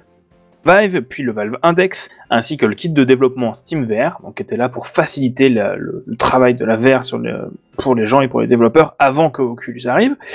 Et ben l'un des problèmes qu'on avait jusqu'alors, c'était que si on achetait des jeux sur Steam pour avoir une plus grande puissance de calcul ou juste, ou juste jouer à des jeux plus petits euh, qui n'étaient pas forcément sur le Quest euh, et qui n'ont pas forcément cette envie, hein, est-ce que vous connaissez euh, Solis V par exemple, un petit jeu indépendant développé par par, par une équipe de quatre personnes. Ça me dit euh, vaguement quelque chose, ouais. bah, c'est le jeu sur lequel euh, j'ai taffé. Voilà, c'est mon mon jeu de l'année dernière. C'était ça la blague. Euh, et bah bref, euh, parfois c'est galère de jouer sur le Quest 2. Alors je confonds avec autre chose. Ben non non, la, la blague c'était que du coup c'est le jeu sur lequel j'ai travaillé et que, qui n'est pas du tout sur le Quest Store parce qu'il n'aurait pas tourné dessus et qu'on avait la flemme de faire les démarches. Et ben euh, jusqu'à là, on pouvait utiliser Questlink, donc qui est en gros tu branches un câble USB 3.0 à ton PC et un à ton casque et tu peux jouer comme ça. C'est Euh, peux- ce qui donne le- la, la plus grande raison de prendre un gaz comme ça, hein, je trouve. Ah oui, non, mais le fait que tu puisses faire les deux, euh, le faire en embarqué et le faire en, en branché, c'est ce qui fait que pour moi les quests sont juste imbattablement meilleurs que les HTC pour euh, 90% des gens. Euh, T'avais aussi Airlink, euh, qui est en gros pareil, mais sauf euh, via le Wi-Fi. Donc en gros, ton, toute la connexion passe par le Wi-Fi, mais il faut un Wi-Fi qui est, qui est à peu près conséquent. Et t'avais aussi Virtual Desktop qui faisait ça avant que Airlink arrive, parce que en gros, euh, les gens se sont dit ce serait pas mal qu'on puisse faire ça. Oculus en ont eu rien à faire pendant très longtemps et ont sorti euh, Airlink qui est encore en bêta, je crois. Et bien maintenant, le tout est supporté nativement par Steam. Plus besoin de télécharger cette appli naze qui est Oculus Desktop, Desktop et en plus qui est hyper à galère à trouver sur leur site. Il faut vraiment. euh, Enfin, je comprends pas pourquoi ils la planquent autant, c'est débile. Et ben, vous avez simplement à télécharger l'appli Steam Link sur votre Quest 2, 3 ou Pro. Malheureusement, les Quest 1 sont oubliés de ce déploiement pour et avoir un Wi-Fi conséquent. Donc, en gros, qu'est-ce que j'entends par Wi-Fi conséquent?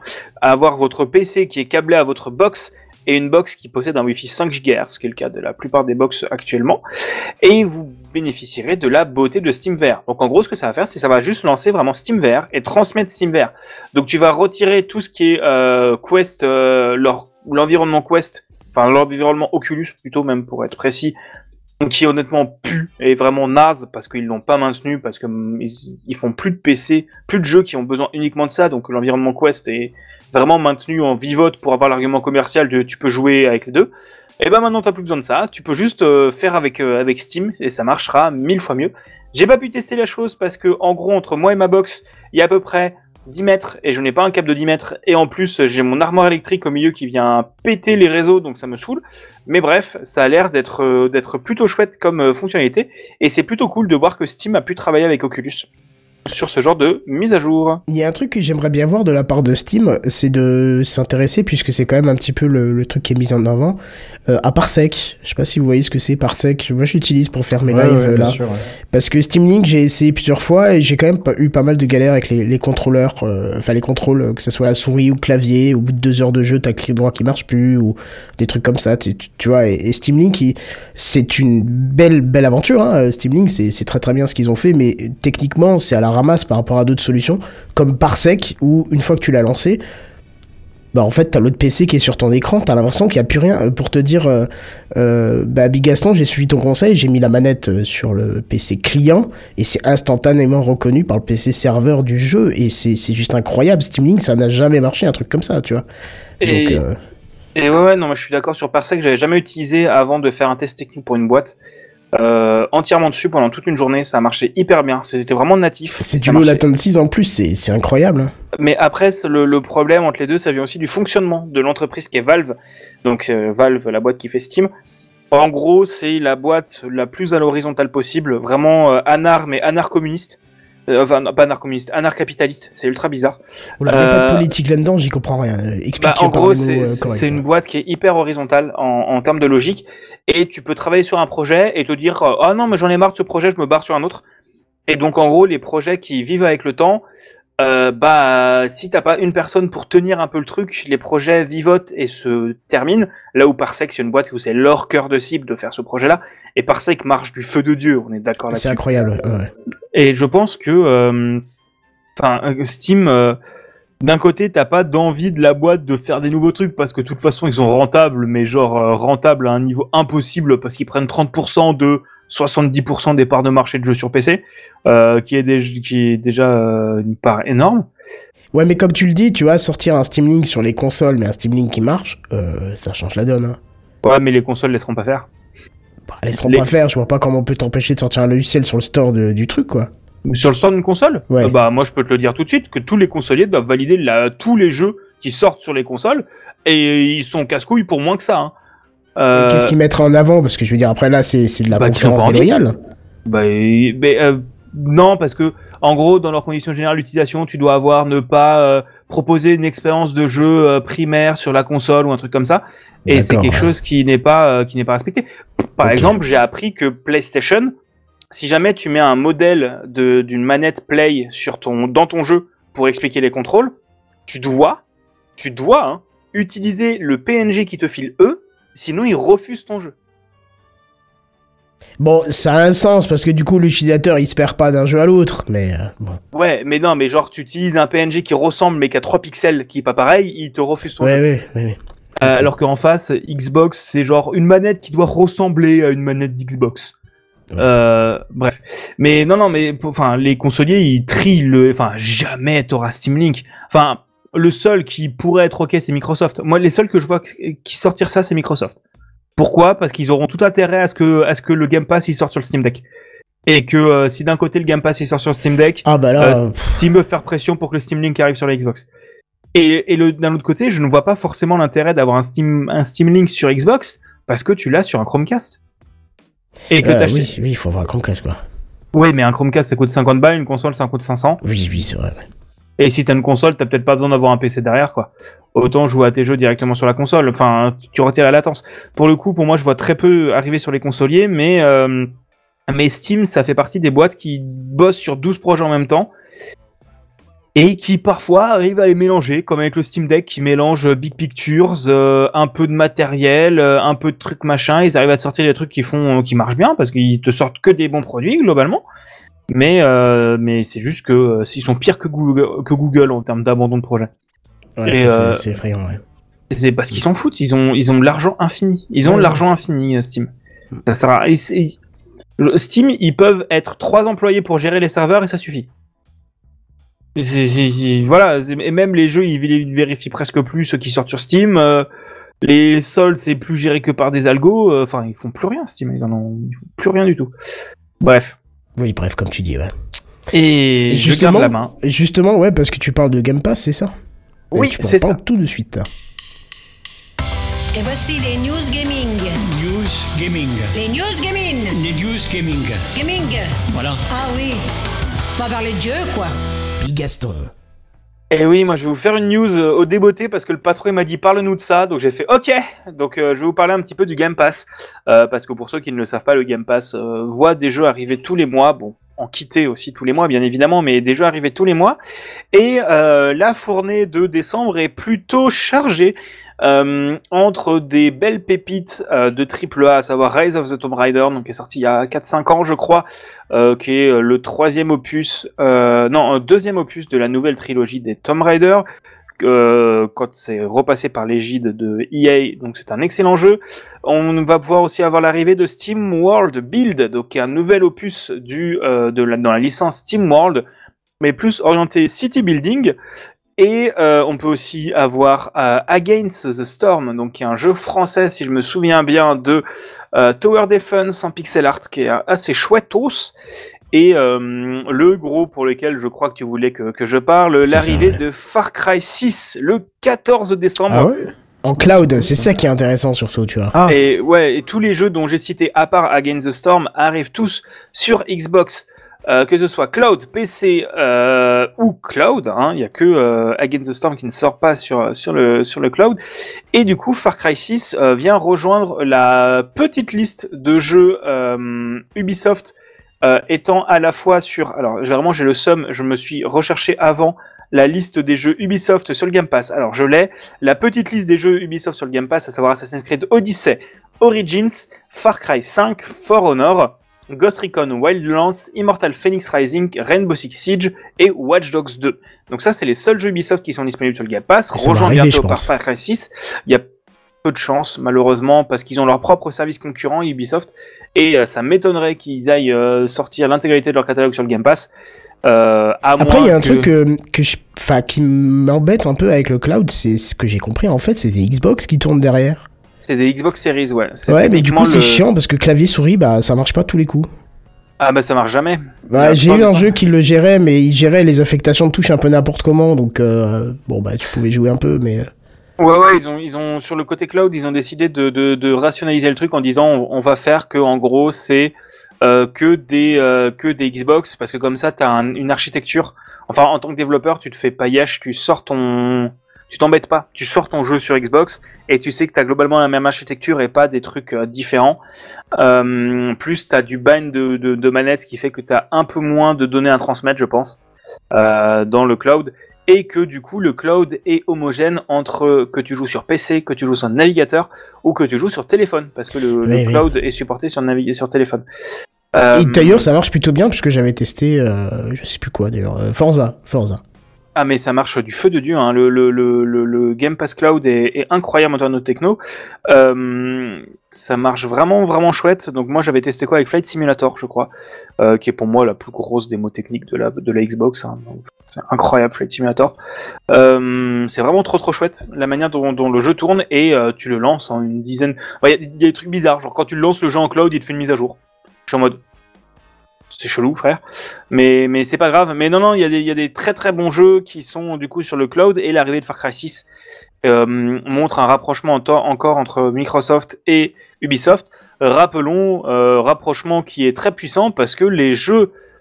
Alors, si je me souviens bien, avec le rachat d'Activision Blizzard King, les jeux Activision Blizzard King au Royaume-Uni ne seront pas vendus dans le cloud par le Game Pass, mais dans le cloud par Ubisoft pour que euh, les Britanniques euh, acceptent le rachat, il a fallu que ce soit Ubisoft qui puisse vendre les jeux en ligne. Bref, Euh, donc il y a un vrai rapprochement entre Ubisoft et, Xbox. Je pense qu'il y a peu de chances que l'intégralité des jeux arrive sur le Game Pass parce que Ubisoft ont quand même beaucoup plus de trucs que EA, beaucoup beaucoup plus de trucs sympas que EA, qui est du coup de l'abonnement qui est actuellement entre parce que dans le Game Pass tu as accès à l'EA, l'EA, euh, EA, je sais plus quoi, EA Pass, l'abonnement payant d'EA. Euh, mais je pense qu'il y a peu de chances que ça arrive avec l'intégralité des jeux. Mais des petits jeux au goût au, compte-gouttes sur des vieilles licences, euh, voilà. Au passage, je peux que vous conseiller du coup de tester euh, certains des jeux dont j'ai cité. Donc Immortal Phoenix Rising, c'est vraiment un très très bon, très très chouette jeu. Et, euh, et on a aussi quelques jeux qui arriveront en 2024, qu'on est sûr qu'ils seront sur le Game Pass. Euh, à savoir, euh, du coup, qu'est-ce que j'ai vu qui était vraiment chouette? Il y a euh, GTA 6, Hit- ah, pardon. Non, GTA 6, ce sera à 2025 euh, normalement. Ce sera pas sur le pass. hein. Il y a peu, peu, très très peu de chances que ce soit sur le Game Pass. Clairement, je pense ouais. qu'ils en ont rien à péter. Non, non, parce qu'il faudrait qu'ils aient un, et il faudrait qu'ils aient un netcode correct du coup pour arriver sur le Game Pass. Mais le 5 est lié, non? Euh, non, non, je crois pas. Ah, d'accord, je croyais. Non, non, c'était le, le, le, Alors, si je me souviens, en gros, de ce que je me souviens, c'était la trilogie remake de- des trois premiers, Ah, sauf que t'avais que le 2. euh, sur PlayStation, t'avais que le 3, et sur PC, euh, t'avais rien. C'était super bizarre la manière dont ils le vendaient. Mais dans la liste des, des jeux que je vois là pour qui arriveront en 2024, euh, on peut entre autres nommer Hellblade 2, on peut nommer euh, Little Kitty Big City qui est tout pipou et qui est très très chouette, Flight Simulator 2024 développé à Bordeaux par Asobo. Euh, City Skyline 2 qui devrait arriver sur le Xbox Game Pass Ah, en cloud 2024. Euh, je pense que peut-être en cloud. Putain, mais la manette, ça doit être ingérable, ça. Ouais, ouais, ouais, ouais. ça Oh être, non, euh, ils font être chier, là. J'espère qu'ils foutront le clavier, là. On verra. Euh, voilà, donc pas mal de jeux qui sont, euh, euh, déjà annoncés pour le Game Pass. Encore une fois, que le Game Pass est une excellente offre et j'aime beaucoup Microsoft pour ça. Voilà, c'était tout pour moi sur les news gaming. Je ne sais pas s'il y a beaucoup trop d'autres choses, à dire, mais en tout cas, le Game Pass reste une excellente offre et et n'oubliez pas le Game Pass All Access où pour 24 euros en allant à la Fnac ou par mois, vous repartez avec une Xbox Series S et euh, le Game Pass. Voilà, voilà. Et je passe la parole à Redscape qui va nous faire un petit Spacecraft. Oui, est-ce que tu as une phrase d'intro cette fois-ci ou pas Ou je te balance directement? Même Tu pas. balances. Ah, tu te fais plus chier, vas-y. oui, t'as raison en même temps.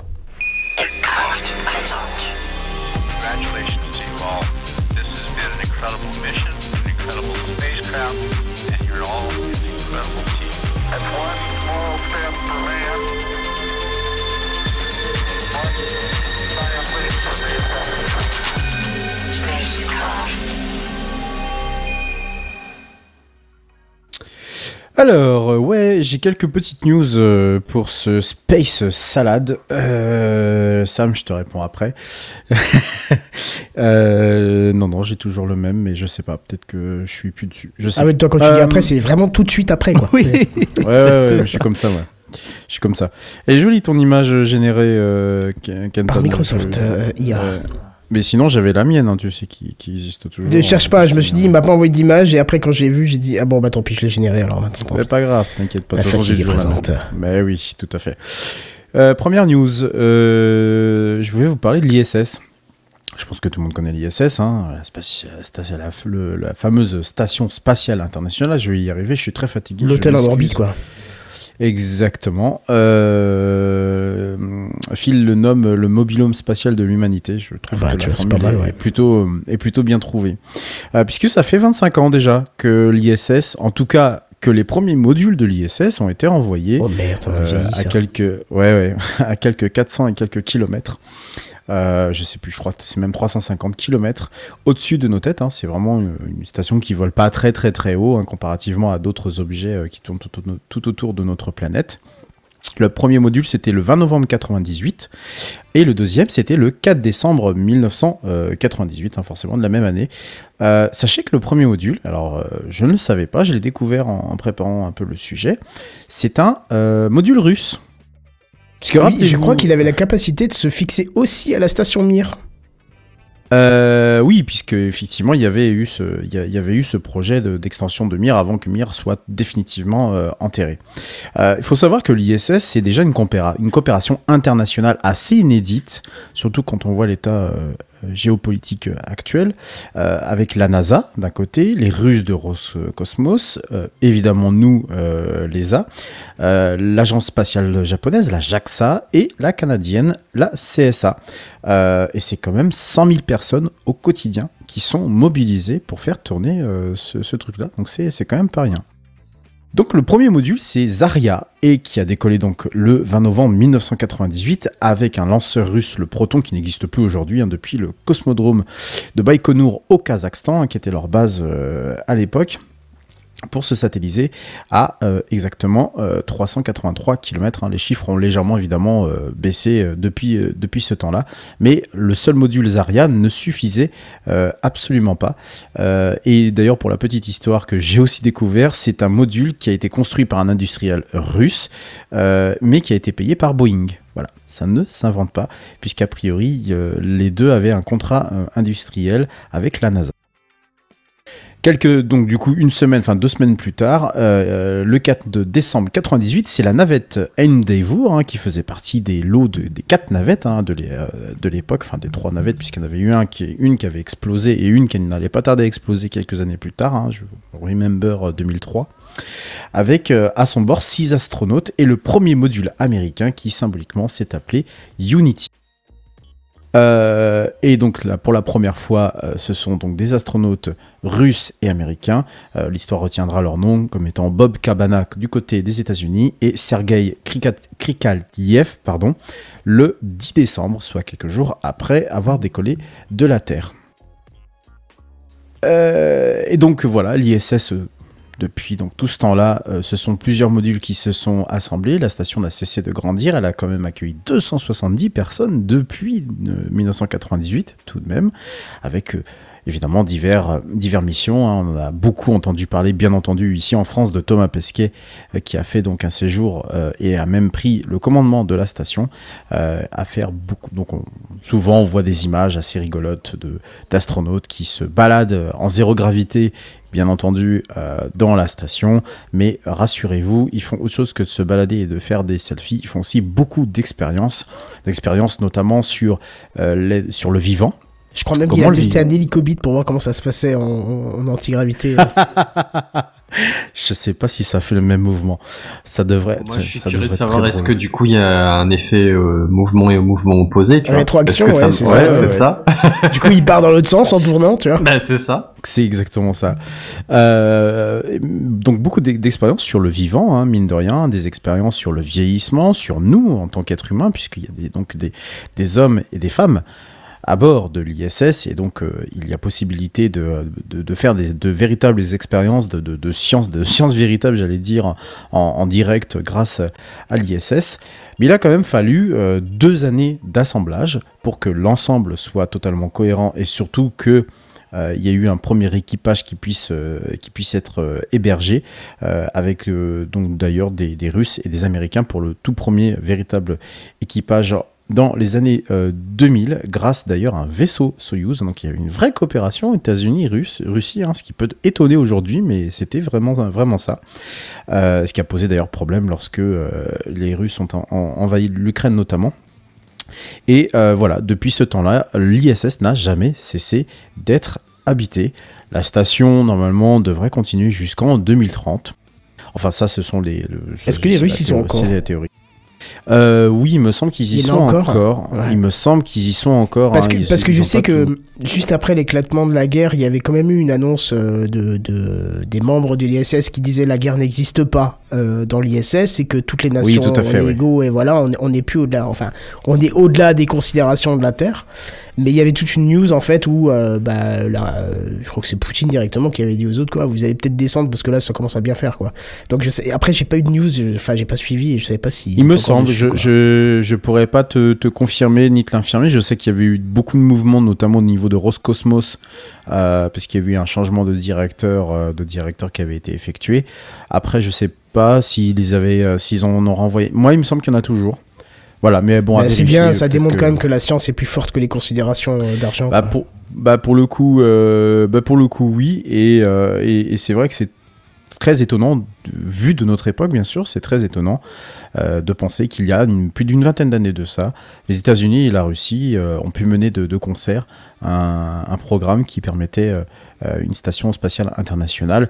Bien sûr, bien aidé par le fait que Mir euh, commençait vraiment à vieillir et euh, à accuser le, accuser le, le coup, hein, qui était, je, je vous le rappelle, le premier, la première grosse tentative de station spatiale euh, là-haut.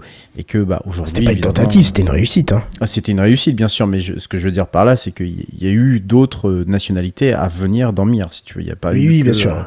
Il n'y a pas eu que, que les Russes à exploiter cette, cette station spatiale. Voilà. Donc bon anniversaire, entre guillemets, aux premiers modules euh, qui ont 25 ans.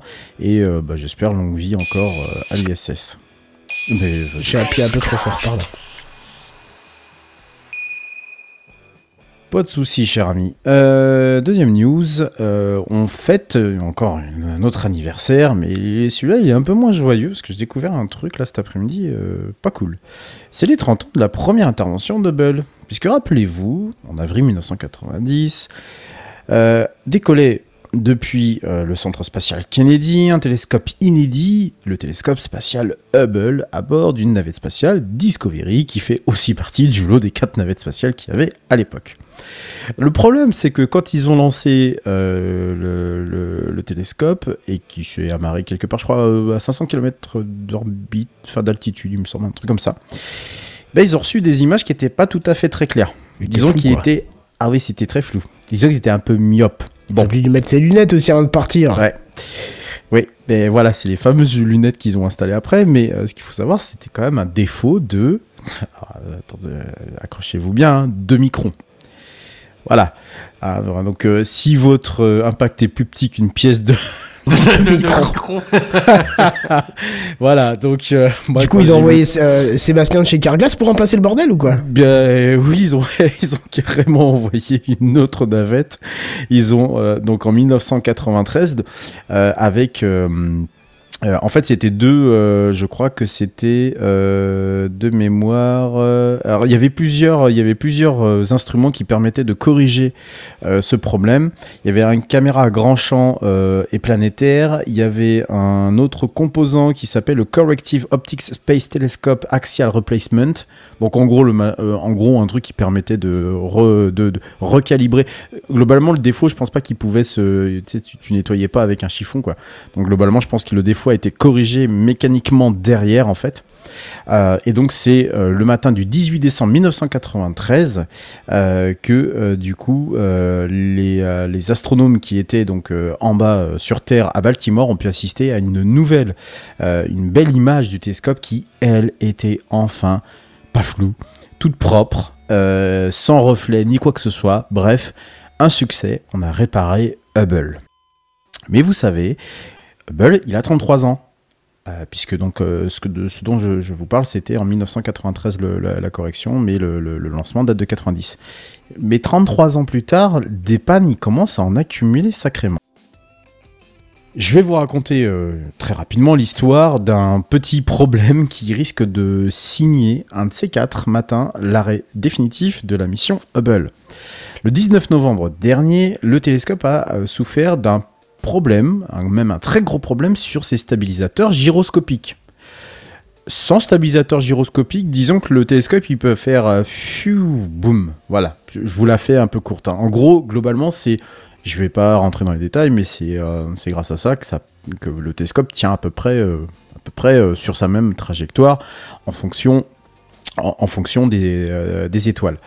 Euh, bon, bah sans ça, euh, voilà, il y a un petit problème. Nous, quand on est sur Terre, bah, c'est simple. hein, vous avez une voiture, elle est posée, le référentiel s'appelle la roue, enfin s'appelle la Terre. Bon, bah globalement, vous n'avez pas de problème. Enfin, là-haut, euh, euh, euh, ben, il y en a- pas. Enfin, c'est mouvant, quoi. C'est pas assez mouvant, c'est-à-dire il n'y a pas de terre, il n'y a rien du tout. Donc, on est obligé de, de s'axer sur d'autres éléments pour que le télescope reste à peu près à niveau. Euh, donc du coup, bah, logiquement, mise en mode de sécurité, on stoppe toutes les observations scientifiques, on stoppe tous les instruments, on contacte les stations au sol et on fait un petit bilan. Euh, le truc, c'est que c'est toujours pas réparé. Ils ont tenté de remettre le système en route depuis la Terre. Euh, Il y a quelques solutions encore qui restent à explorer. Euh, mais le problème, c'est que c'est une pièce euh, qui a été remplacée en 2009. Ça fait 2 partie euros, du- hein, on avait dit avant. hein. oui, bien sûr, de 2 euros. ça fait partie des pièces qui ont été remplacées en 2009, hein, qui était la dernière mission de maintenance Double. Alors, bon, il peut fonctionner a priori en mode dégradé, hein, ça serait l'hypothèse de la NASA, avec un, mais, et même avec un seul gyroscope, mais bon, vous imaginez bien que pour la mettre en station, euh, le télescope, ça risque d'être un peu, euh, un peu difficile. Bon, le problème dans tout ça, c'est que il y a quand même quelques pannes hein, tous les ans avec Hubble euh, depuis, que, depuis quelques années. Et que, euh, bon, a priori, euh, au nombre des pannes, la NASA et surtout l'administration américaine commencent à se poser de sérieuses questions. Surtout que l'hiver dernier, il y a eu quelques débats sur...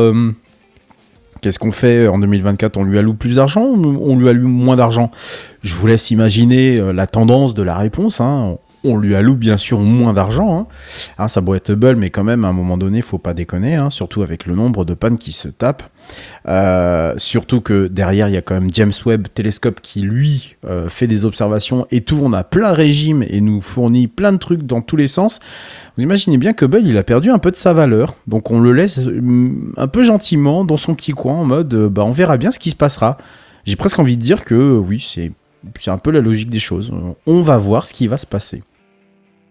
Donc Hubble euh, se retrouve face à un, dilemme, euh, c'est, euh, enfin plutôt la NASA, pardon, c'est qu'est-ce qu'on fait? Parce que si sur Terre on n'est plus capable de réparer quoi que ce soit logiciellement parlant, c'est qu'il va falloir intervenir à un moment donné, si on veut que la mission fasse, en tout cas continue. Parce que je, vous rappelle que JWST, quand il a été lancé, euh, la théorie voulait que Hubble était simplement un- euh, est- euh, devait euh, normalement être euh, son, son, son pas son remplaçant mais en tout cas devait marcher en même temps avec lui puisque enfin fonctionner en même temps avec lui parce que les deux avaient des zones des zones de captage de lumière qui étaient totalement différentes hein. infrarouge pour la- le JWST lumière visible pour Hubble le truc, c'est que pour mettre en place une mission pareille, euh, ça serait très simple aujourd'hui si on avait encore les, les navettes américaines. Sauf que depuis 2011, je vous rappelle, on n'a plus de navettes américaines qui pouvaient, elles, s'amarrer tranquillement dessus, comme ça a été le cas en 1993. Et que là, si on n'a plus rien, ben, il va falloir construire tout un espèce de programme pour aller simplement réparer Hubble là-haut. Alors, il y a déjà eu quelques propositions. Il y en a eu 8 au total qui sont sur le bureau euh, de la NASA, dont je vous le donne entre mille des, euh, des, euh, comment dire, des projets avec SpaceX et des milliardaires. Mais le problème, bah, c'est que euh, la NASA n'est pas très chaude pour tout ça. Euh, du côté même de SpaceX, euh, on, parlait de, capsules comme le, Gru- le, Crew Dragon, hein, celui qui sert notamment pour, euh, pour amener des, gens à l'ISS, avec quelques modifications. Mais le problème, c'est qu'a priori, le système d'amarrage n'est absolument pas du tout conçu pour ça. Ça empêcherait les astronautes de sortir.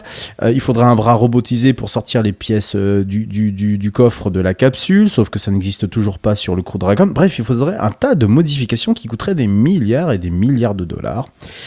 Et que, bah, a priori, euh, il n'y a plus personne qui est vraiment chaud pour aller sauver notre euh, télescope favori. Donc, on fait quoi?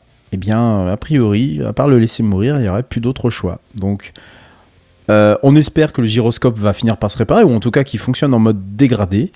Euh, mais il est très probable que dans les deux à trois prochaines années, si Hubble continue à maintenir son taux de panne à un niveau aussi élevé, eh bien, on finisse par dire euh, au revoir à Hubble et merci pour tout ce que tu as fait. Même si, bon, pour le coup, je sais pas comment ils vont se débarrasser quand même d'un télescope spatial qui est là-haut, et qui inévitablement, bon, après quelques milliers d'années quand même, quoique, euh, finira, euh, finira par se, euh, se scratcher sur Terre.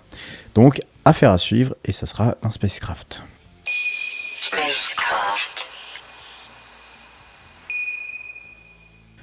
Et je vais vous raconter une petite histoire, euh, une deuxième euh, ce soir. J'ai même envie de dire, euh, on, va, on va se la jouer un peu Netflix.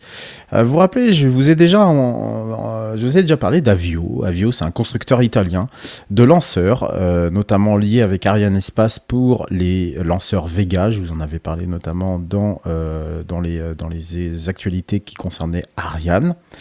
Et euh, Avio, euh, ils ont perdu des choses. Ils ont perdu des choses euh, en, mode, mais, euh, mais comment ils ont fait pour disparaître? Alors, je vous explique, ils ont perdu deux des quatre réservoirs de la fusée Vega qui devait lancer un satellite qui s'appelle Biomasse. En fait, ce sont deux réservoirs de propergol qui ont tout simplement disparu. Euh, ces réservoirs étaient situés, euh, enfin, étaient, se trouvaient normalement dans une installation qui était située au sud de Rome, euh, installation qui avait fait objet de travaux de rénovation.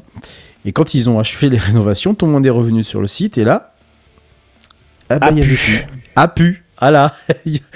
On imagine deux réservoirs de propergol. hein. Juste, hein. je, je, je vous laisse imaginer le. ouais, le- c'est pas, ça rentre pas dans le coffre de Tatwingo, quoi. A Non. priori, ils ont quand même mis les formes pour le travailler. C'est pas trois bouteilles de rhum arrangé de ta grand-mère, quoi. C'est. Non, absolument pas, quoi. Je On suis en train de me demander comment même c'est possible de Mais voler je ça, sais quoi. pas, je sais pas du tout, tu vois. Bah, Rappelez-vous si, les travaux, si les travaux ont duré 6 mois, t'as le temps de le démonter éventuellement. Rappelez-vous Ouais, qu'il y a mais- quelques années, il y a du carburant nucléaire qui était parti, hein, des, des, des, c'est comment on appelle ça. des cartouches là, je sais plus comment t'appelles ça. Enfin, t'as compris, Euh, frites, frites truc, nucléaires, euh, frites, ouais, les trucs à uranium, non Les pains Oui, d'uranium voilà, c'est ça, des pains d'uranium.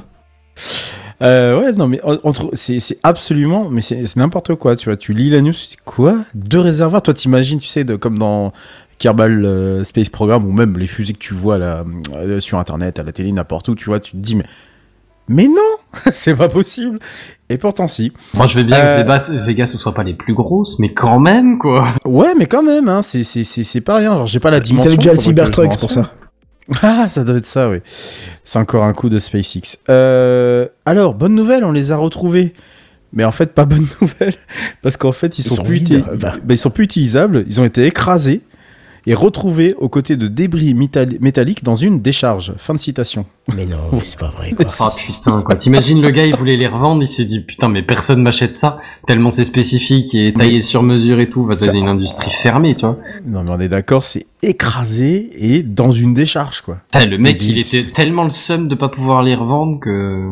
Puis je suis sûr que tu sais, les mecs de chez Avio, ils ont dû se dire, mais attendez, il y a, il y a un, der- attendez, il y, a un- il y a un dernier truc qu'on n'a pas été voir. Quoi Une décharge. Bah non, euh, tu rigoles, Oh, tu quoi. Tu déconnes. Attends, on va aller voir. non, mais c'est, enfin, à mon avis, ils ont dû se faire aider par la police pour essayer de remonter les- les- la, la piste parce que c'est pas, pas possible autrement, quoi.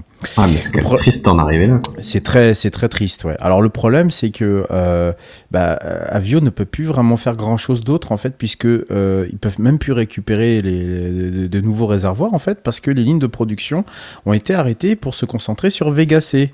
Euh, Ah oui, donc le- c'est même carrément, ils peuvent pas honorer les ah bah dernières vous- commandes, quoi. Non, non, non, mais c'est c'est exactement ça. C'est c'est vraiment catastrophique. Euh, alors, il y a des pistes qui sont explorées, deux euh, en l'occurrence. La réutilisation de quatre réservoirs de la phase de qualification de Vega, mais il date quand même de 2012. Ça pue un peu. Euh, ou euh, une hybridation, et là je cite l'article que j'ai sous le nez qui, s'appelle aussi Solution Frankenstein. j'ai Ça adoré. fait peur. Le journaliste a fait plaisir en utilisant un dernier étage de Vega C sur Vega, qui était donc du coup, vous le comprenez bien, la première génération. Le problème, c'est que Vega C est aussi sur le banc de touche pour le moment, puisque, comme je vous l'avais déjà dit, il y a eu une explosion lors de son premier lancement commercial et que tout est à l'arrêt. Et qu'en plus d'ailleurs Avio a divorcé d'Ariane Espace puisque maintenant c'est Avio qui s'occupe de commercialiser euh, elle-même malgré le fait qu'ils ont, eu une, euh, une, rallonge budgétaire. Mais euh, bon bah voilà Avio est un peu tout seul et tout ça. Donc voilà c'est un peu la merde. On leur souhaite bonne chance parce que je pense que les, prochaines semaines pour les ingénieurs vont vraiment vraiment pas être faciles pour se trouver une, solution. Et surtout bah, honorer, la, commande de, lancement de, ce, de satellite biomasse.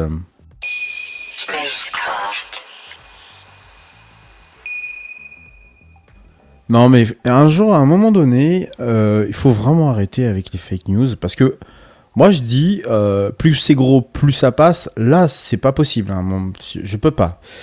Alors apparemment sur X, pendant que nous tous nous y, nous y- Pas que sur X, crois-moi. Bon, pas que sur X. On va, voilà, on va dire que c'est un peu le, le- le truc facile. Euh, merci, j'écoute. Je sais pas ce que j'ai dit, mais on a droit à un titre. Euh, mais en tout cas, sur X, on s'amuse maintenant à se dire que dans le Soleil, il y a un trou géant et que le Soleil va exploser. Et en même temps, est-ce que le soleil était pas un peu trop tranquille depuis? Tu vois, on n'en parlait pas Ouais. assez, c'était pas. Ouais, c'est ça, ouais. Bah, Euh, surtout Le Les soleil va 1500. devenir payant Ouais, mais seulement, seulement pendant les lignes bleues super géantes C'est euh, ça, de la ouais. mort qui tue. Ce qui me Alors, fait le plus peur, c'est qu'il est à seulement 120 km de nos têtes. Il me semble que c'était. C'est ça, mais pas c'est ça, là c'est que à ça vient, ce truc d'ailleurs. Non, non, c'était la- le diamètre de la Terre, mon cher ami. Euh, Ah, pardon. 12756, tu nous avais répondu. Donc j'étais 120. pas si con en fait. Ouais. Bah tiens, euh, dernière émission avant Noël, je pense que je vais vous faire un petit, un, un petit quiz. Ça me manquait un peu. Euh, bref. Ou l'année On en a quoi deux encore avant Noël, non C'est ça? Ça doit Euh, être ça, ouais. Ouais, ça doit être ça, ouais. Donc, euh, ça sera le dernier jeudi avant Noël. Euh, non, alors le soleil va pas exploser, je vous rassure. Oh. Tout ça parce qu'en fait, non, mais bah, en fait, ils ont vu sur euh, des images qu'il y avait un trou dans le soleil. C'est un trou coronal, c'est rien du tout. Euh, bon, en fait, ce qu'il faut savoir, c'est que en ce moment, le soleil, il est en mode super actif. Et Il y a une Vous pièce savez- de 2 euros qui est arrivée. Pardon. C'est une- Ça reste dans le thème, hein, mantra. Ouais, non, non, mais c'est un running gag. Sauf que là, Pascal de chez Carglass, il va avoir du mal à me reboucher le trou. hein. Ouais, on est bien d'accord. Euh, oui, oui, parce que c'est quand même la, la taille de 60 euh, terres. Quand même, le trou. Bon, voilà. Euh, si ton trou est plus, petit qu'une taille de 60 terres, il n'y a pas de problème. Bon, euh, ouais, non, mais voilà, c'est juste une explication scientifique tout- toute bête, en fait. Euh, c'est un trou coronal, c'est tout à fait normal. Comme je vous le disais tout à l'heure, j'avais perdu mon fil, le, le soleil rentre très régulièrement en activité et très régulièrement en ressort. Quand je dis régulièrement, c'est 11 ans. Tous les 11 ans, le soleil. Là, on est en pleine phase activité, mais vraiment, c'est actif. On se prend du, vent solaire et des orages magnétiques et des aurores boréales en veux-tu, en voilà. On prédit même une année 2024 2000 et voire 2025 assez exceptionnelle euh, en termes d'aurores euh, boréales qui pourraient même se voir jusqu'à nos propres latitudes. Puis en termes Donc, de euh, satellites qui nous tombent sur la gueule, du coup. Ah oui, ah bah ça, je pense que les, les, les- constellations de satellites, là, ils vont, ils vont manger. euh, et SpaceX aura Elon, beau- si tu nous écoutes. dire- ouais, ouais, Starlink aura beau nous dire, ouais, non, non, non, non, vous inquiétez pas. Oui, bon, enfin bon. Ah bah, ils vont tomber pas- comme des petits pas, là. Exactement. Euh, bon, en fait, les, ces, ces trous euh, sont euh, des, sont, sont des, sont, bah, ces trous-là, en fait, sont la manifestation visible. Alors, en lumière pas visible par nous, hein, ça faut bien le préciser, parce que le trou, tout le bordel, machin, hein, c'est, vous le voyez, mais dans d'autres longueurs d'onde que la lumière visible. Donc vous regardez le soleil. Alors attention, on ne regarde pas le soleil, hein, bien sûr. On prend ses petites protections, euh, on fait ce qu'on peut, mais on ne regarde jamais le soleil directement. C'est naze de répéter ça, bref. Euh, mais on ne voit pas le trou. Voilà, donc c'est vraiment en lumière euh, spécifique. Euh, mais c'est juste un phénomène, euh, l'expression visible, si j'ose dire, de l'émission de vent solaire. C'est tout. Voilà. Rien de plus. Donc non, il va pas exploser, quoi. J'ai vu cette news là, je m'y... Non, j'en peux plus, là. Je, je- je Encore peux- la patience de la traiter, quand même, c'est impressionnant. mais bah, ouais, parce que euh, quelque part, euh, j'ai envie de dire, euh, on- si tu veux quelqu'un qui est pas versé dans la science, dans l'astronomie ou ce genre de choses-là, il pourrait croire ce genre de choses. En fait, c'est, c'est- c'est- tu sais, c'est un peu comme l'explosion de BTGeuse euh, dont je vous ai ressassé les oreilles il y a quelques années de ça. D'ailleurs, on est Euh, tous morts suite à ça. hein. Mais bien sûr, on est tous morts. Euh, Mais globalement, pas la fin du calendrier Maya, ça, de toute façon? Bah, je crois, un truc comme ça. Ouais, c'est Mais- Sylvain mais- Durif qui nous l'a dit d'ailleurs. Ah oui, c'est lui, ouais, c'est vrai. Mais euh, voilà, euh, globalement, non, euh, il va pas exploser, il va pas. euh, Il y, a- il y a même quelqu'un qui a dû compléter sur X le fait qu'il il va pas s'ouvrir en deux non plus. Tout va bien, hein, on va l'avoir encore demain, enfin demain s'il y a pas de nuages et s'il y a pas de pluie, bien welcome to euh, Bretagne. Mais enfin clairement, il est là, donc il faut, faut, faut, je- sais pas comment est-ce qu'on peut émettre ce genre je- J'arrive même plus à comprendre en fait. Donc je le rappelle, voilà, arrêtez, s'il vous plaît, de lire de la merde. Et, euh, et De toute façon, hein, pourquoi on s'inquiète? Il y a la Corée du Nord qui va sur la surface du soleil, rappelle-toi. Ah, mais Ouais, mais seulement de nuit. Oui, pas- seulement la nuit, journée. Ouais, mais Caradoc, il dit que si tu approches ta saucisse euh, et que tu la fais retirer. Enfin voilà, bon, ça c'est pour ceux qui ont la ref. Et je, vais la... je la fais pas trop, trop, trop euh, fort pour pas que Bigaston me tape dessus. Allez, euh... news suivante, la dernière.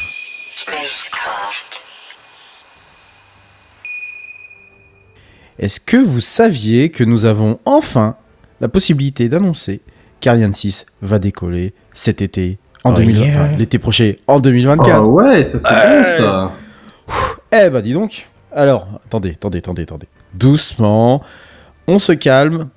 La période court du 15 juin au 31 juillet. Pas de prise de risque.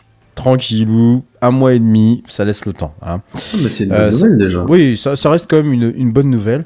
Euh, je sais pas si vous, euh, vous, avez vu la semaine dernière. Non, il y a deux semaines de ça d'ailleurs, parce que j'avais traité ça dans, dans notre autre émission Aspect CMR Flash.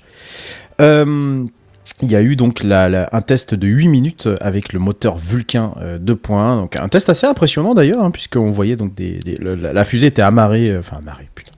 Pourquoi amarrée C'est con. Enfin, elle était sur le, elle était sur son pas de tir, hein, tout simplement. Et donc ils ont fait des, ils ont fait un test euh, d'allumage euh, des, euh, des propulseurs avec euh, des panaches de fumée. Alors là, là, là, tout, tout de suite des théories complotistes. Ouais, c'est inadmissible. On pollue. Non, c'est de l'hydrogène. Alors qu'ils auraient mis une pièce de d'euros sur la sortie avec plus de fumée. Quoi. Ça va finir par se voir. Euh, c'est juste de l'hydrogène et de l'oxygène. Attendez, attendez. L'hydrogène et l'oxygène, ça fait quoi? De l'eau. Oh Ils ont rejeté de l'eau. Non, sans rire, 150 tonnes. Ouais, ça fait quand même beaucoup de flotte. Hein. Je, je les aurais pu quand même euh, mettre en point un système pour récupérer. Bref nous allons enfin pouvoir avoir la joie d'avoir un vrai lanceur européen de nouveau sur pied. Euh, si bien sûr euh, les nouveaux tests qui sont prévus entre aujourd'hui et euh, l'été prochain sont concluants, puisque il y a encore d'autres, deux autres tests qui sont qui vont devoir déterminer si oui ou non ce vol de qualification va pouvoir se produire. Ce sont deux autres vols qui sont prévus. Je ne sais plus quand. Je n'ai pas les dates, mais c'est pas grave. Oui, tu nous en reparleras. Voilà, pas le voilà, je vous en reparlerai. Ah si, On voilà, aura le ce temps sont, d'ici là, si, si, ce sont deux autres essais, dont un qui s'est passé aujourd'hui. Alors je suis désolé, j'ai loupé complètement l'info. Euh, au- dans un centre d'essai en Allemagne, le Lampoldhausen, pardon pour le- l'accent. l'accent Gesundheit. Euh, pour, la mise à, pour la mise à feu de l'étage supérieur, mine de rien, voilà. Et le 15 décembre, nouvelle séquence d'essai combinée pour l'exploitation du lanceur. Donc je pense que là, euh, il va y avoir un allumage de moteur principal plus des moteurs secondaires. Donc voilà. Euh, si ça c'est bon, à mon avis, on est bon pour ce vol de qualif et suivant toutes les vérifications. En tout cas, ça fait assez plaisir de se dire que enfin, on a une date pour le, le premier vol d'Ariane 6 et que ça sera, je pense, un grand jour. Et on sera toujours pas en vacances. Enfin, si, euh, si jamais il décide de le lancer le 31 juillet 2024, je pense qu'on sera en mode euh, cramé puisque avec le réchauffement climatique, le farniente n'existera plus. Voilà. Et ben voilà, c'était tout pour. bah, c'est déjà pas mal pour euh, Spacecraft. Je me fais une transition à moi-même pour un petit coup de cœur de la semaine.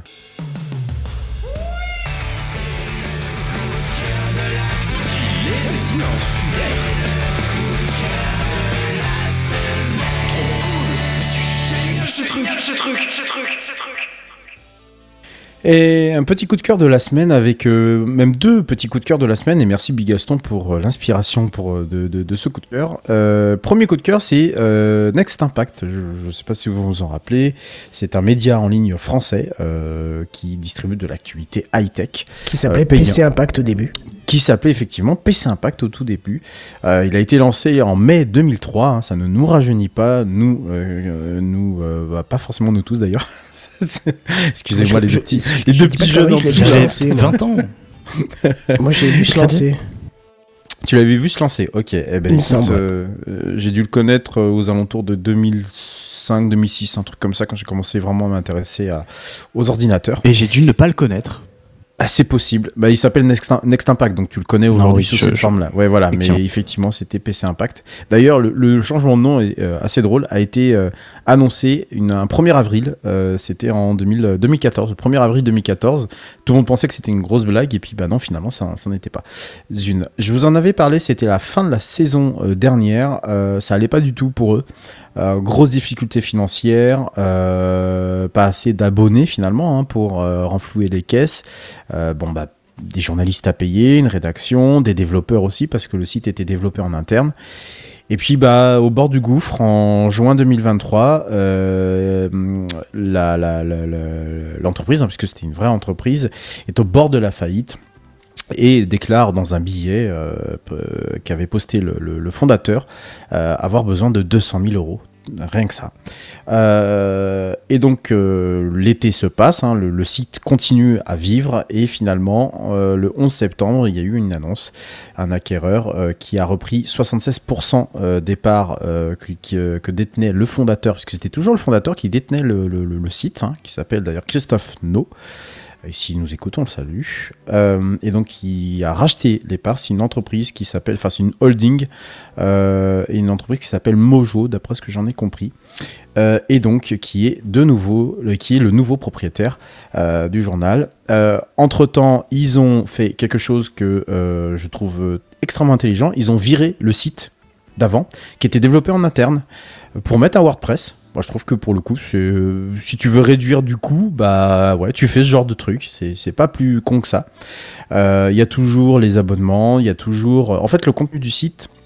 euh, euh, le, contenu du site est, euh, strictement le même. Il n'y a pas grand chose qui ont changé. Ils ont toujours des articles de fond. Il faut toujours payer pour avoir accès à ces, articles de fond.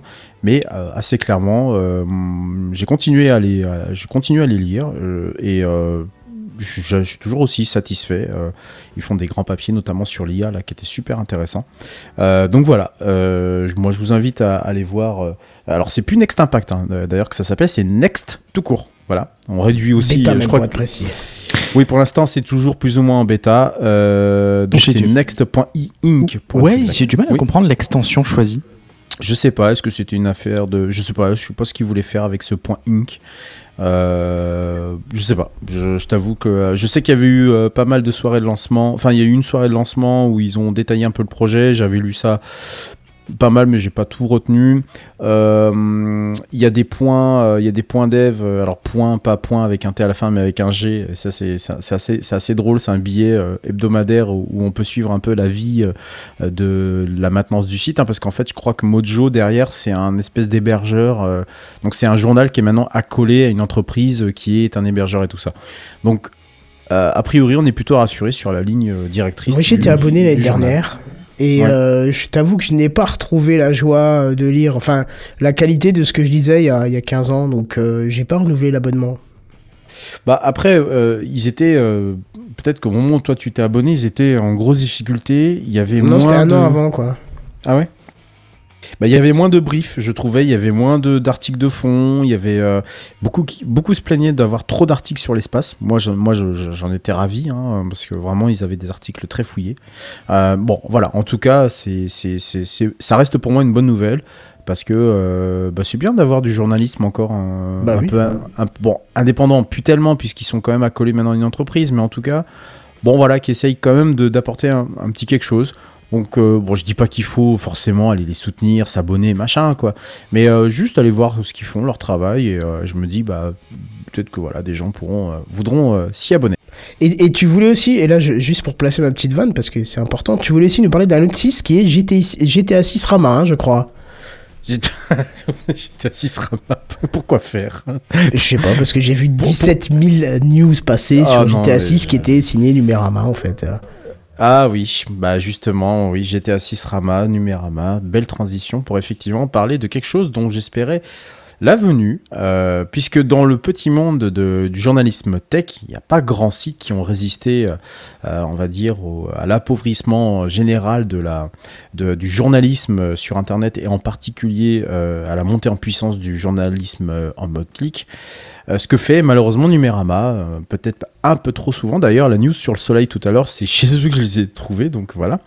Mais a priori, Numérama se réinvente, hein, puisque Numérama a été racheté euh, il y a quelques années de ça par Humanoid, qui détient notamment Frandroid, euh, pour ne pas les citer. Et, euh, donc, Numérama euh, se dote maintenant d'une partie payante, Numérama Plus. Euh, donc, a priori, à peu près la même chose que l'on vous promet pour du premium en général, avec euh, des articles a priori euh, fouillés, pas de publicité. Alors là, ils me mettent de l'IA. Bon, excusez-moi, mais j'étais très circonspect quand j'ai vu ça. Voilà. Euh, Big Gaston, vu qu'on en parlait justement, est-ce que c'est quelque chose qui te tente justement de t'abonner à Numérama Plus? Bah, vu qu'actuellement, euh, je mange des pâtes, non. Euh, D'accord. Parce que j'ai pas de thunes. Mais euh, si, si je pouvais, j'aurais filé du pognon. Parce que pour le coup, j'aime vraiment bien Numérama. Euh, je suis pas du tout dans le Numérama bashing qui est qui a euh, parfois dans cette émission. Moi, j'aime vraiment beaucoup la ligne. On n'est pas dans le bashing, on dit juste. Non, non, c'est ce pas, dans le- c'est pas du bashing, hein. c'est- du factuel. C'est du factuel. Ok, bah moi je j'ai pas vraiment moi j'aime vraiment beaucoup Numérama et leur ligne édito et un peu tous les trucs qu'ils font genre Cyberguerre aussi qui ont une très bonne très bonne rubrique sur Tout la à fait. Exactement. sur les sur les je, je sais pas comment dire la cybersécurité quoi, on va dire ça Je comme suis ça. abonné dessus depuis un, un paquet de temps, depuis que je crois depuis leur création en 2019, 18 ou 19, je sais plus. Et ouais, ils sont vraiment cool et ils font ils font ils sont vraiment chouettes et je trouve le côté résumé par l'IA alors comment dire Je suis anti IA créative mais je suis comme je l'ai dit plus tôt dans l'émission je suis plus ou moins pour l'IA euh, assistance. Et euh, Marie Turcan, qui est la rédac chef de Numérama, s'est défendue du truc en disant, on a, il y a plein d'études qui ont prouvé que des bullet points, ça aide énormément à la lisibilité des articles, parce que des gens vont juste lire les bullet points et ensuite, si l'article les intéresse, vont lire la suite. Euh, et elle s'est dit, euh, des gens ont dit, oui, mais pourquoi pour- vous le vous le, si de toute façon les journalistes le relisent, parce qu'en gros, des, une IA génère des, des bullet points et ensuite un journaliste le relit, euh, pourquoi si c'est des journalistes qui le relient, pourquoi est-ce que vous le faites pas vous-même? L'argument qu'elle disait, c'était, mais ça prend énormément de temps de faire ces bullet points.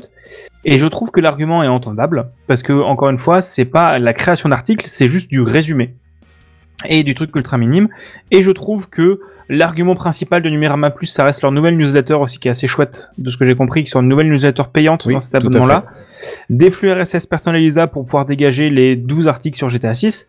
Euh, des euh, ce résumé et le manque de pub, je pense que le prix est plus ou moins raisonnable pour le coup.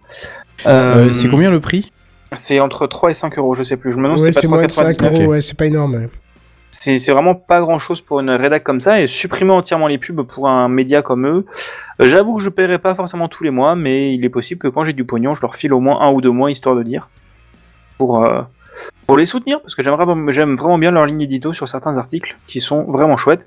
Alors oui, ils sont obligés Je, de faire je la suis d'accord avec toi, hein, il y a les 80% des articles qui sont bien, mais il y a quand même 20% un peu de- d'articles, tu dis, bon bah. De trash. Ça, ouais. ça, ça ternit un peu l'image que t'as Numérama, qui pour moi est un média de qualité, tu vois. Bah, en fait, le truc, c'est que le, problème de la réalité avant cet abonnement, on verra. Si je pense que si l'abonnement leur apporte vraiment beaucoup de pognon, ils vont peut-être plus avoir besoin de faire autant la course du clic. Mais euh, il est vrai qu'ils étaient un média entièrement gratuit avant ou avec des partenariats. Certaines catégories étaient sponsors. Je me demande si euh, Cyberguerre était pas sponsorisé par un antivirus, un truc comme ça. Euh, je sais plus. Mais euh, peut-être que là, s'ils ont du pognon, ils vont, ils vont pouvoir faire ce qu'ils veulent en fait. Et ça, c'est quand même une très bonne chose, je trouve. Euh, donc, nous verrons bien. Euh, nous verrons bien ce qui se passe. Voilà.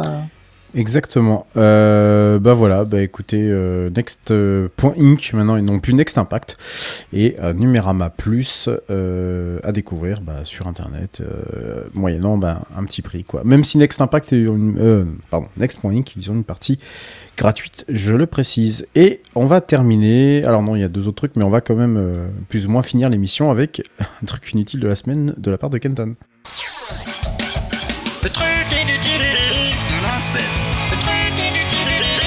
Le truc inutile de la semaine. Le truc inutile de la semaine. Kenton. Même pas besoin de balancer du je peux le faire à la voix. Ouais. Bon, on va rigoler un peu pour finir. Euh, Est-ce que vous vous souvenez de la fameuse présentation du Cybertruck euh, de Tesla? Bah oui, bien Oui, sûr. Ce gros c'était monumental. de bourrin tracé à la règle, digne des premiers jeux vidéo de course sur mon DX2 à 80 MHz. Ça me faisait penser à un J'aime jeu. beaucoup l'image. Mais j'ai essayé de retrouver le jeu où, où- où vraiment il y avait un véhicule de ce type là-dedans et j'arrive pas à retrouver. C'était un jeu de course, euh, genre un truc vroom ou un truc comme ça, hein, parce qu'il se faisait pas chier avec les noms à l'époque. hein. Euh, très bonne suggestion, Sam, euh, dans ce que tu dis. Euh, Bah, tu bon, peux le dire. hein. euh, Oui, tu, tu faisais le, le lien entre le Inc. C'est un hommage à I- Impact. Impact, Ouais, hein. il y a le, la consonance impact. Ouais. Mais bon. Bon, bref, pendant la présentation de Tesla, hein, pour prouver la résistance de leur vitre soi-disant incassable, le directeur du design, dont je n'ai pas recopié le nom puisqu'il a un nom impossible à prononcer euh, avec l'état de ma gorge, euh, pour tester l'état du design du véhicule, euh, après avoir tapé déjà avec une masse sur la portière, il a envoyé une boule de pétanque sur la vitre. Et c'est justement grâce à ce petit aléa que je vais vous rappeler que cette présentation est devenue virale, parce que croyez-le ou croyez-le pas, mais croyez-le quand même un peu, la vitre elle s'est fissurée. Euh, du coup, qu'est-ce qu'il a fait? Il a pris une deuxième boule de pétanque et il l'a envoyée sur une autre vitre qui, elle, n'avait pas encore été solli- sollicitée par un stress test. Je vais y arriver. Eh bien, croyez-le ou croyez-le pas, mais croyez-le quand même un peu. La deuxième vitre, elle s'est brisée, évidemment, c'était sûr. Ça, c'était- clair. La, la scène, elle est devenue tellement iconique qu'elle a même été rejouée par eux-mêmes ce 30 novembre 2023 quand ils ont célébré les premières livraisons du Cybertruck aux clients. Bon là par contre euh, ils ont juste pris une petite batte de baseball qu'ils ont jetée à la place de la boule de pétanque et je vous rassure les vitres elles ont résisté cette fois-ci. Et si vous êtes déçu parce que ce design de vitre brisée euh, bah ça vous a kiffé, rassurez-vous, rassurez-vous, il n'y a rien qui ne puisse pas se faire monnayer par Tesla puisque vous trouvez dans la boutique des accessoires du Cybertruck un Genre un autocollant. marteau pour casser la vitre. Non, non, un autocollant, un sticker, s'appelez ça comme vous voulez, qui fait Oh la taille de la vitre et qui se colle sur la Oh vitre pour Non, reproduire de manière Non, non. factice la fracture du verre qui a rendu ce Cybertruck si légendaire. Non, j'aime bien. C'est de l'autodérision, j'aime bien. moi. Exactement, c'est de l'autodérision, c'est comme ça que c'est présenté en Non, c'est hein. des marques. Ouais, mais. euh, Oui, bien sûr, mais moi j'aime bien. Enfin, moi, c'est c'est comme, euh, c'est comme Mattel qui font. Oh là là, on est trop féministe avec Barbie qui se fout de la gueule de Mattel qui se croit féministe. Non, c'est du, c'est du washing à la con. hein. Bref. Mais oui, c'est ça. Je suis, je suis, je suis à 100% d'accord avec toi. C'est naze. C'est surfer sur un truc. Enfin, pff, Ouais, moi je trouve ça marrant. C'est Personne n'achètera ça. Après, euh, pour les autres accessoires, je vous rassure, pardon, personne n'achètera ça? Oh, si, Attends. si, si, si. Pour, pour les autres accessoires, euh, je te rassure, mon cher Redscape, on reste dans le classique qu'on trouve habituellement sur les Clio et les 406, c'est-à-dire euh, extension toile de tente, une rampe de haillon ou encore un Ouais, compresseur. bien sûr, ouais. un compresseur à air qui fait la taille de ta voiture actuelle, hein, donc euh, juste pour remplir les pneus du Cybertruck. Hein. Parce qu'il faut pas oublier que le véhicule, euh, j'ai vu deux trois vidéos parce que là il est sorti, hein, clairement il a été livré au premier client. J'ai vu deux trois vidéos où tu sais que les youtubeurs en question sont pas des, des gars comme moi, mais plutôt euh, genre pas loin de 2 mètres. Et ben le véhicule il dépasse encore. Hein. Euh, donc euh, on est encore dans un véhicule qui est euh, démesuré. Mais bref, revenons sur notre simulation de brisure qui vous coûtera euh, la micro somme de 50 euros. Et à ce prix-là, je vous conseille de pas vous foirer à la pause, hein, parce que sinon, vous peu J'avoue. niqué. Bon, allez, finissons sur le fait que si Elon il est devenu juste insupportable dès que ça parle de Twitter, pour ce qui est de Tesla, il arrive encore un peu à nous faire marrer. Et ça, Oh, j'ai- ouais, c'est- quelques trucs à rajouter sur le Cybertruck que j'ai Vas-y, vu que je dis-moi. trouve hilarant. Euh, le véhicule est incommercialisable en Europe. oui, parce qu'il faut un permis camion. Petite 1, ouais, de- tu ne peux pas conduire. Le véhicule fait plus de 3 tonnes 5, donc il faut un permis camion pour le piloter. Donc déjà, c'est plutôt gaulerie. Et petit 2, non, c'est incommercialisable parce que les véhicules n'ont pas le droit d'avoir des angles saillants. Ah oui, Il faut, il faut un angle de au moins euh, 0, point je ne sais plus combien millimètres. Bah, le Cybertruck l'a pas. Ah ouais, mais ça passerait même pas au test Euro NCAP et tout le bordel. Hein. Ça, c'est Mmh. sûr Ah non, non, mais vraiment. à la limite, si tu l'utilises comme un découpeur à saucisson, ça peut peut-être le faire. hein. C'est Ouais, ouais, non, mais- pratique pour les apéros entre un peu amis. cher, mais ça peut le faire, ouais. Ah, ça après, j'ai pris l'exclusivité, Kenton. hein. Mais tu sais que ce véhicule me fascine. Je suis partagé entre c'est laid et c'est magnifique. Je sais pas, mon esprit il est ambivalent Non, sur ce c'est laid. Spoiler, c'est laid. Je sais pas. et En fait, Non, je pense j'aime beaucoup. Non, Moi, je, je trouve moche euh, visuellement, mais je crois qu'en fait, il y a vraiment ce côté nostalgique où j'ai en tête, et j'arrive pas à replacer sur quel jeu, ce véhicule qui ressemblait énormément dans un jeu où, bien sûr, les pixels se battaient en duel et. Bah, ça, ça, ça, ça ressemble à un bon gros remake des véhicules de Halo, quoi. Enfin, Ah, c'est. je, je- vois pas ce que c'est les véhicules de Halo, donc attends, je, Bah, c'est les gros genres de grosses bagnoles comme ça. Non, mais ce qui me fait marrer, c'est qu'on dirait euh, vraiment. Moi, j'avais retrouvé une ressemblance avec une DeLorean euh, euh, DMC-12, donc la, la, la fameuse DeLorean du, du film euh, Back to the Future. Merde, Parti euh, Ouais. Retour vers le futur. euh, re- euh, oui, merci. Retour vers le futur. Euh, on a l'impression qu'il s'est fait SUV, SUViser. Euh, ce qui- vraiment, on a, on, a, on a ce truc à l'arrière et tout ça. Mais, mais moi, j'ai envie de prendre ce truc-là et je vais sur la Lune ou sur Mars, tu vois. Je vais pas sur Terre pour, ou je vais conduire dans un désert ou je sais pas. Je sais pas, il y a- J'ai pas- il y, a un truc qui me fait que, ah, ouais, quand même, pourquoi pas, quoi. Mais bon, Quand tu vois la qualité de fabrication des Tesla, je me dis j'ai quand même pas tellement envie d'aller faire du, du off-road avec un truc Tesla quoi. Ouais, j'avoue euh, que, ouais, ouais, je, je vois déjà je- les vitres, alors. Bon, apparemment, je- ça, ça c'est quand même euh, assez stabilisé la fabrication des Tesla maintenant. Bah, je sais pas, mais j'avoue que moi j'ai pas tellement envie de filer du pognon à ce mec. Non, je, que- euh, je- pense qu'ils ont dû, ils ont dû fiabiliser un peu euh, les, les choses. C'était obligé, hein, mais les premières, elles ont quand même subi pas mal d'avaries euh, au tout départ. Hein, C'était pas tout à fait ça. hein. Après, je trouve, je peux comprendre quand tu dis j'ai pas envie de filer du pognon à ce mec, mais tu files surtout du pognon à toute l'équipe qui développe ce type de véhicule et qui est en train de changer, qui, qui a, qui a mis en place un changement de, de notre Mm. parc de véhicules mondiaux, donc mondial. Euh, ouais, quand t'achètes un jeu Activision, tu files, tu files du pognon à toutes les petites mains qui ont fait, euh, qui ont fait Call of Duty. Non, tu files de l'argent à Bobby Kotick. Enfin, enfin, c'est quand même lui qui, ça va quand même lui retomber dans la poche et au moins en action quoi. Euh, Et dans ce cas-là, pour... n'achète pas de doliprane quand t'as mal au crâne, parce que tu vas payer un, un multimilliardaire qui, qui arnaque les, les gens de la planète pour essayer de leur piquer le plus de thunes possible, tu vois. C'est pareil, tu peux aller dans n'importe quoi comme ça. Non, parce qu'il y a une différence entre avoir le doliprane ou un générique, hein, euh, qui est un besoin, et avoir un Cybertruck ou n'importe quelle autre voiture. Ah oui, Cybertruck, oui, je comprends, mais euh, une Tesla A, euh, non, les S ou je sais plus quoi, ça peut être. euh, Bah, tu peux aller chez Renault. Tu peux aller chez Renault, tu peux aller chez les japonaises. Enfin, moi j'ai plus de Oui, c'est une question pour de goût, bien sûr. Hmm. Je suis d'accord Moi, c'est c'est juste que j'ai pas. Ce mec est tellement détestable que. Bref. Mais tu fais bien de dire bref parce que justement, tu as une news en bref. hein. Alors attention, c'est parti. C'est les news en bref. Et oui, j'ai une petite news en bref. Euh, adieu Villebrequin, longue vie à Sylvain Live et au père Chabrier, puisque euh, aujourd'hui le duo derrière la chaîne YouTube Villebrequin, euh, qui fait très débat dans l'équipe de l'émission entre je suis très content et moi j'ai plutôt envie de pleurer que la chaîne disparaisse. Donc la chaîne YouTube Villebrequin que vous devez sûrement connaître parce que c'est bien ce qu'ils font, moi je trouve, moi j'aime particulièrement ce qu'ils font. Euh, et ben ils ont décidé d'arrêter avec euh, comme argument avancé un sous-entendu burn-out et le fait que euh, la chaîne devait aller sur toujours du plus gros, du plus en plus gros et qu'ils n'en pouvaient juste plus, plus qu'ils avaient fait, je pense, la plupart des projets qu'ils rêvaient de faire. Donc aucune, euh, aucun conflit entre Sylvain et euh, Monsieur Chabrier, Monsieur Pierre Chabrier, mais plus une fin, euh, une fin avant de faire la saison de trop, comme ils disent. Euh, rappelons qu'on les verra encore quand même en début d'année prochaine, au moins pendant six mois, je crois, parce qu'ils ont enregistré six épisodes de Top Gear qui seront dispo sur RMC Découverte ainsi que sur Prime Video, et que chacun va bosser de son côté. Euh, on ne sait pas trop ce que va faire Pierre, mais Sylvain va continuer de faire des vidéos de vulgarisation autour des voitures. Et euh, moi, je suis très content de continuer de pouvoir continuer à suivre leur travail parce que c'est un peu eux qui m'ont donné envie de m'intéresser au monde de la voiture, qui était vraiment pas quelque chose qui m'intéressait plus que ça avant. Et j'ai appris énormément de choses grâce à eux et que je pense que j'aurais des choses que j'aurais jamais appris autrement.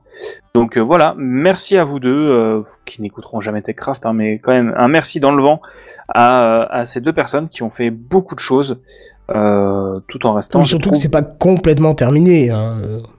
non, mais la chaîne en elle-même est terminée et j'aimais beaucoup la, le, ce qu'ils faisaient sur cette chaîne-là. Alors en effet, ils vont continuer à exister chacun d'un côté ou de l'autre. Mais le duo et les vidéos qu'ils faisaient, c'était quelque chose que je trouve, on ne trouvait pas forcément autre part sur YouTube.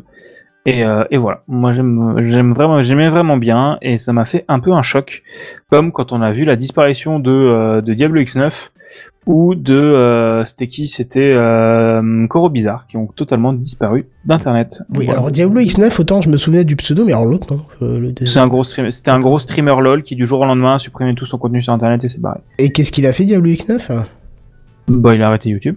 Ah oui, d'accord, comme ça, d'un coup. Il a arrêté YouTube et maintenant il bosse tranquillement. Je crois qu'ils ont fini par le retrouver pour une vidéo à la con, mais euh, en fait autrement il vit en Suisse tranquillou. Il fait un taf totalement Totalement lambda, différent. Ouais. Ou The Fantasio 974 aussi qui a disparu pour vendre des formations en Bitcoin. Oui, Euh, bon, lui c'est différent. Lui, c'est, Il avait pas fait, euh, lui-même. euh. Diablo X9, il avait pas fait justement. euh, Il était pas apparu dans une vidéo du Grand JD parce que je crois qu'ils se connaissaient tous les deux. Euh, ouais, je pense qu'il a pas dû apparaître longtemps parce que comme il a chié après sur des gamins, donc. euh, Enfin, Ouais, chié, c'est il, ça, il a engueulé et insulté des gamins. Avec euh. Inox Tag et euh, avec Inox De qui Tag qui a engueulé des, des gamins? The Fantasio 974. Ah non, je parle de Diablo X9. ouais. Ah, Diablo X9, si, si, il a fait une vidéo avec. euh, Ouais, euh, ouais. bah, récemment, Ouais. il a fait une vidéo il y a moins de 6 mois avec un. Ouais, je sais avec plus. le- Bah, je crois que c'est. Je me demande si c'est pas avec le Grand JD justement. C'est possible. Que- Avec le grand JD, putain, je l'aurais vu passer parce que ça, j'adore ce mec. Euh, ouais, ouais, mais il, il me semble parce que je me souviens. La, la, la seule et unique fois où j'ai entendu parler de Diablo X9, c'était dans une vidéo où le Grand JD faisait une, euh, une parodie de Bref. Et euh, il se retrouvait à faire du, counter, du Call of ou du Counter, je sais pas, euh, en mode véritable si tu veux. Et euh, c'est à ce moment-là que j'ai entendu parler. Je, je connaissais absolument pas ce mec, euh, enfin ce- cette personne d'ailleurs. D'accord. Voilà, donc. bon, bref. Oui, très bien, très bien, très bien. Ça conclut un petit peu cette émission euh, que je ne pensais pas pouvoir finir dans un assez bon état. Je pensais être défoncé. Mais j'ai bien fait de prendre ce médoc parce que sinon euh, ça aurait été vraiment compliqué. Euh, même si j'ai quand même un peu mal. hein. Je vais pas, on va pas se le cacher quand même. J'espère que je vais retrouver ma voix jusqu'à demain. Ce serait bien quand même. Ouais, Parce qu'elle est pas chouette. Hein. Ouais. ce serait quand même agréable, on va dire. Ouais, bref, c'était super sympa. Benzen, ça nous a fait plaisir de te retrouver à nouveau. Plaisir partagé. Tu nous as vraiment manqué. Euh, Et je tâcherai d'être là un peu plus souvent les prochaines semaines. Ah bah c'est bien, ça nous, met tout chose, tout joie, tu vois. Et donc ça c'est bien. On vous remercie aussi d'avoir été là dans les commentaires. C'est vrai que vous êtes, euh, depuis cette rentrée, vous êtes quand même beaucoup plus. Et nous, ça nous, ça nous fait beaucoup de bien parce qu'on on voit du retour, on voit de la réaction. Ça nous pousse à communiquer avec vous et ça c'est super sympa. Donc si jamais vous nous écoutez en podcast, n'hésitez pas à venir même faire un petit tour un jeudi soir. Vous dites, hey, salut, je suis juste de passage, je vous dis bonjour et je me casse. On comprendra parfaitement que vous avez des choses à faire. Mais avoir un petit retour en live, ça nous fait surtout plaisir. Et moi, je vais vous dire bonne nuit parce que là, ma voix, elle est vraiment en train d'aller au lit avant moi. Et je vous dis à plus. Bye bye. À plus. Salut tout le monde.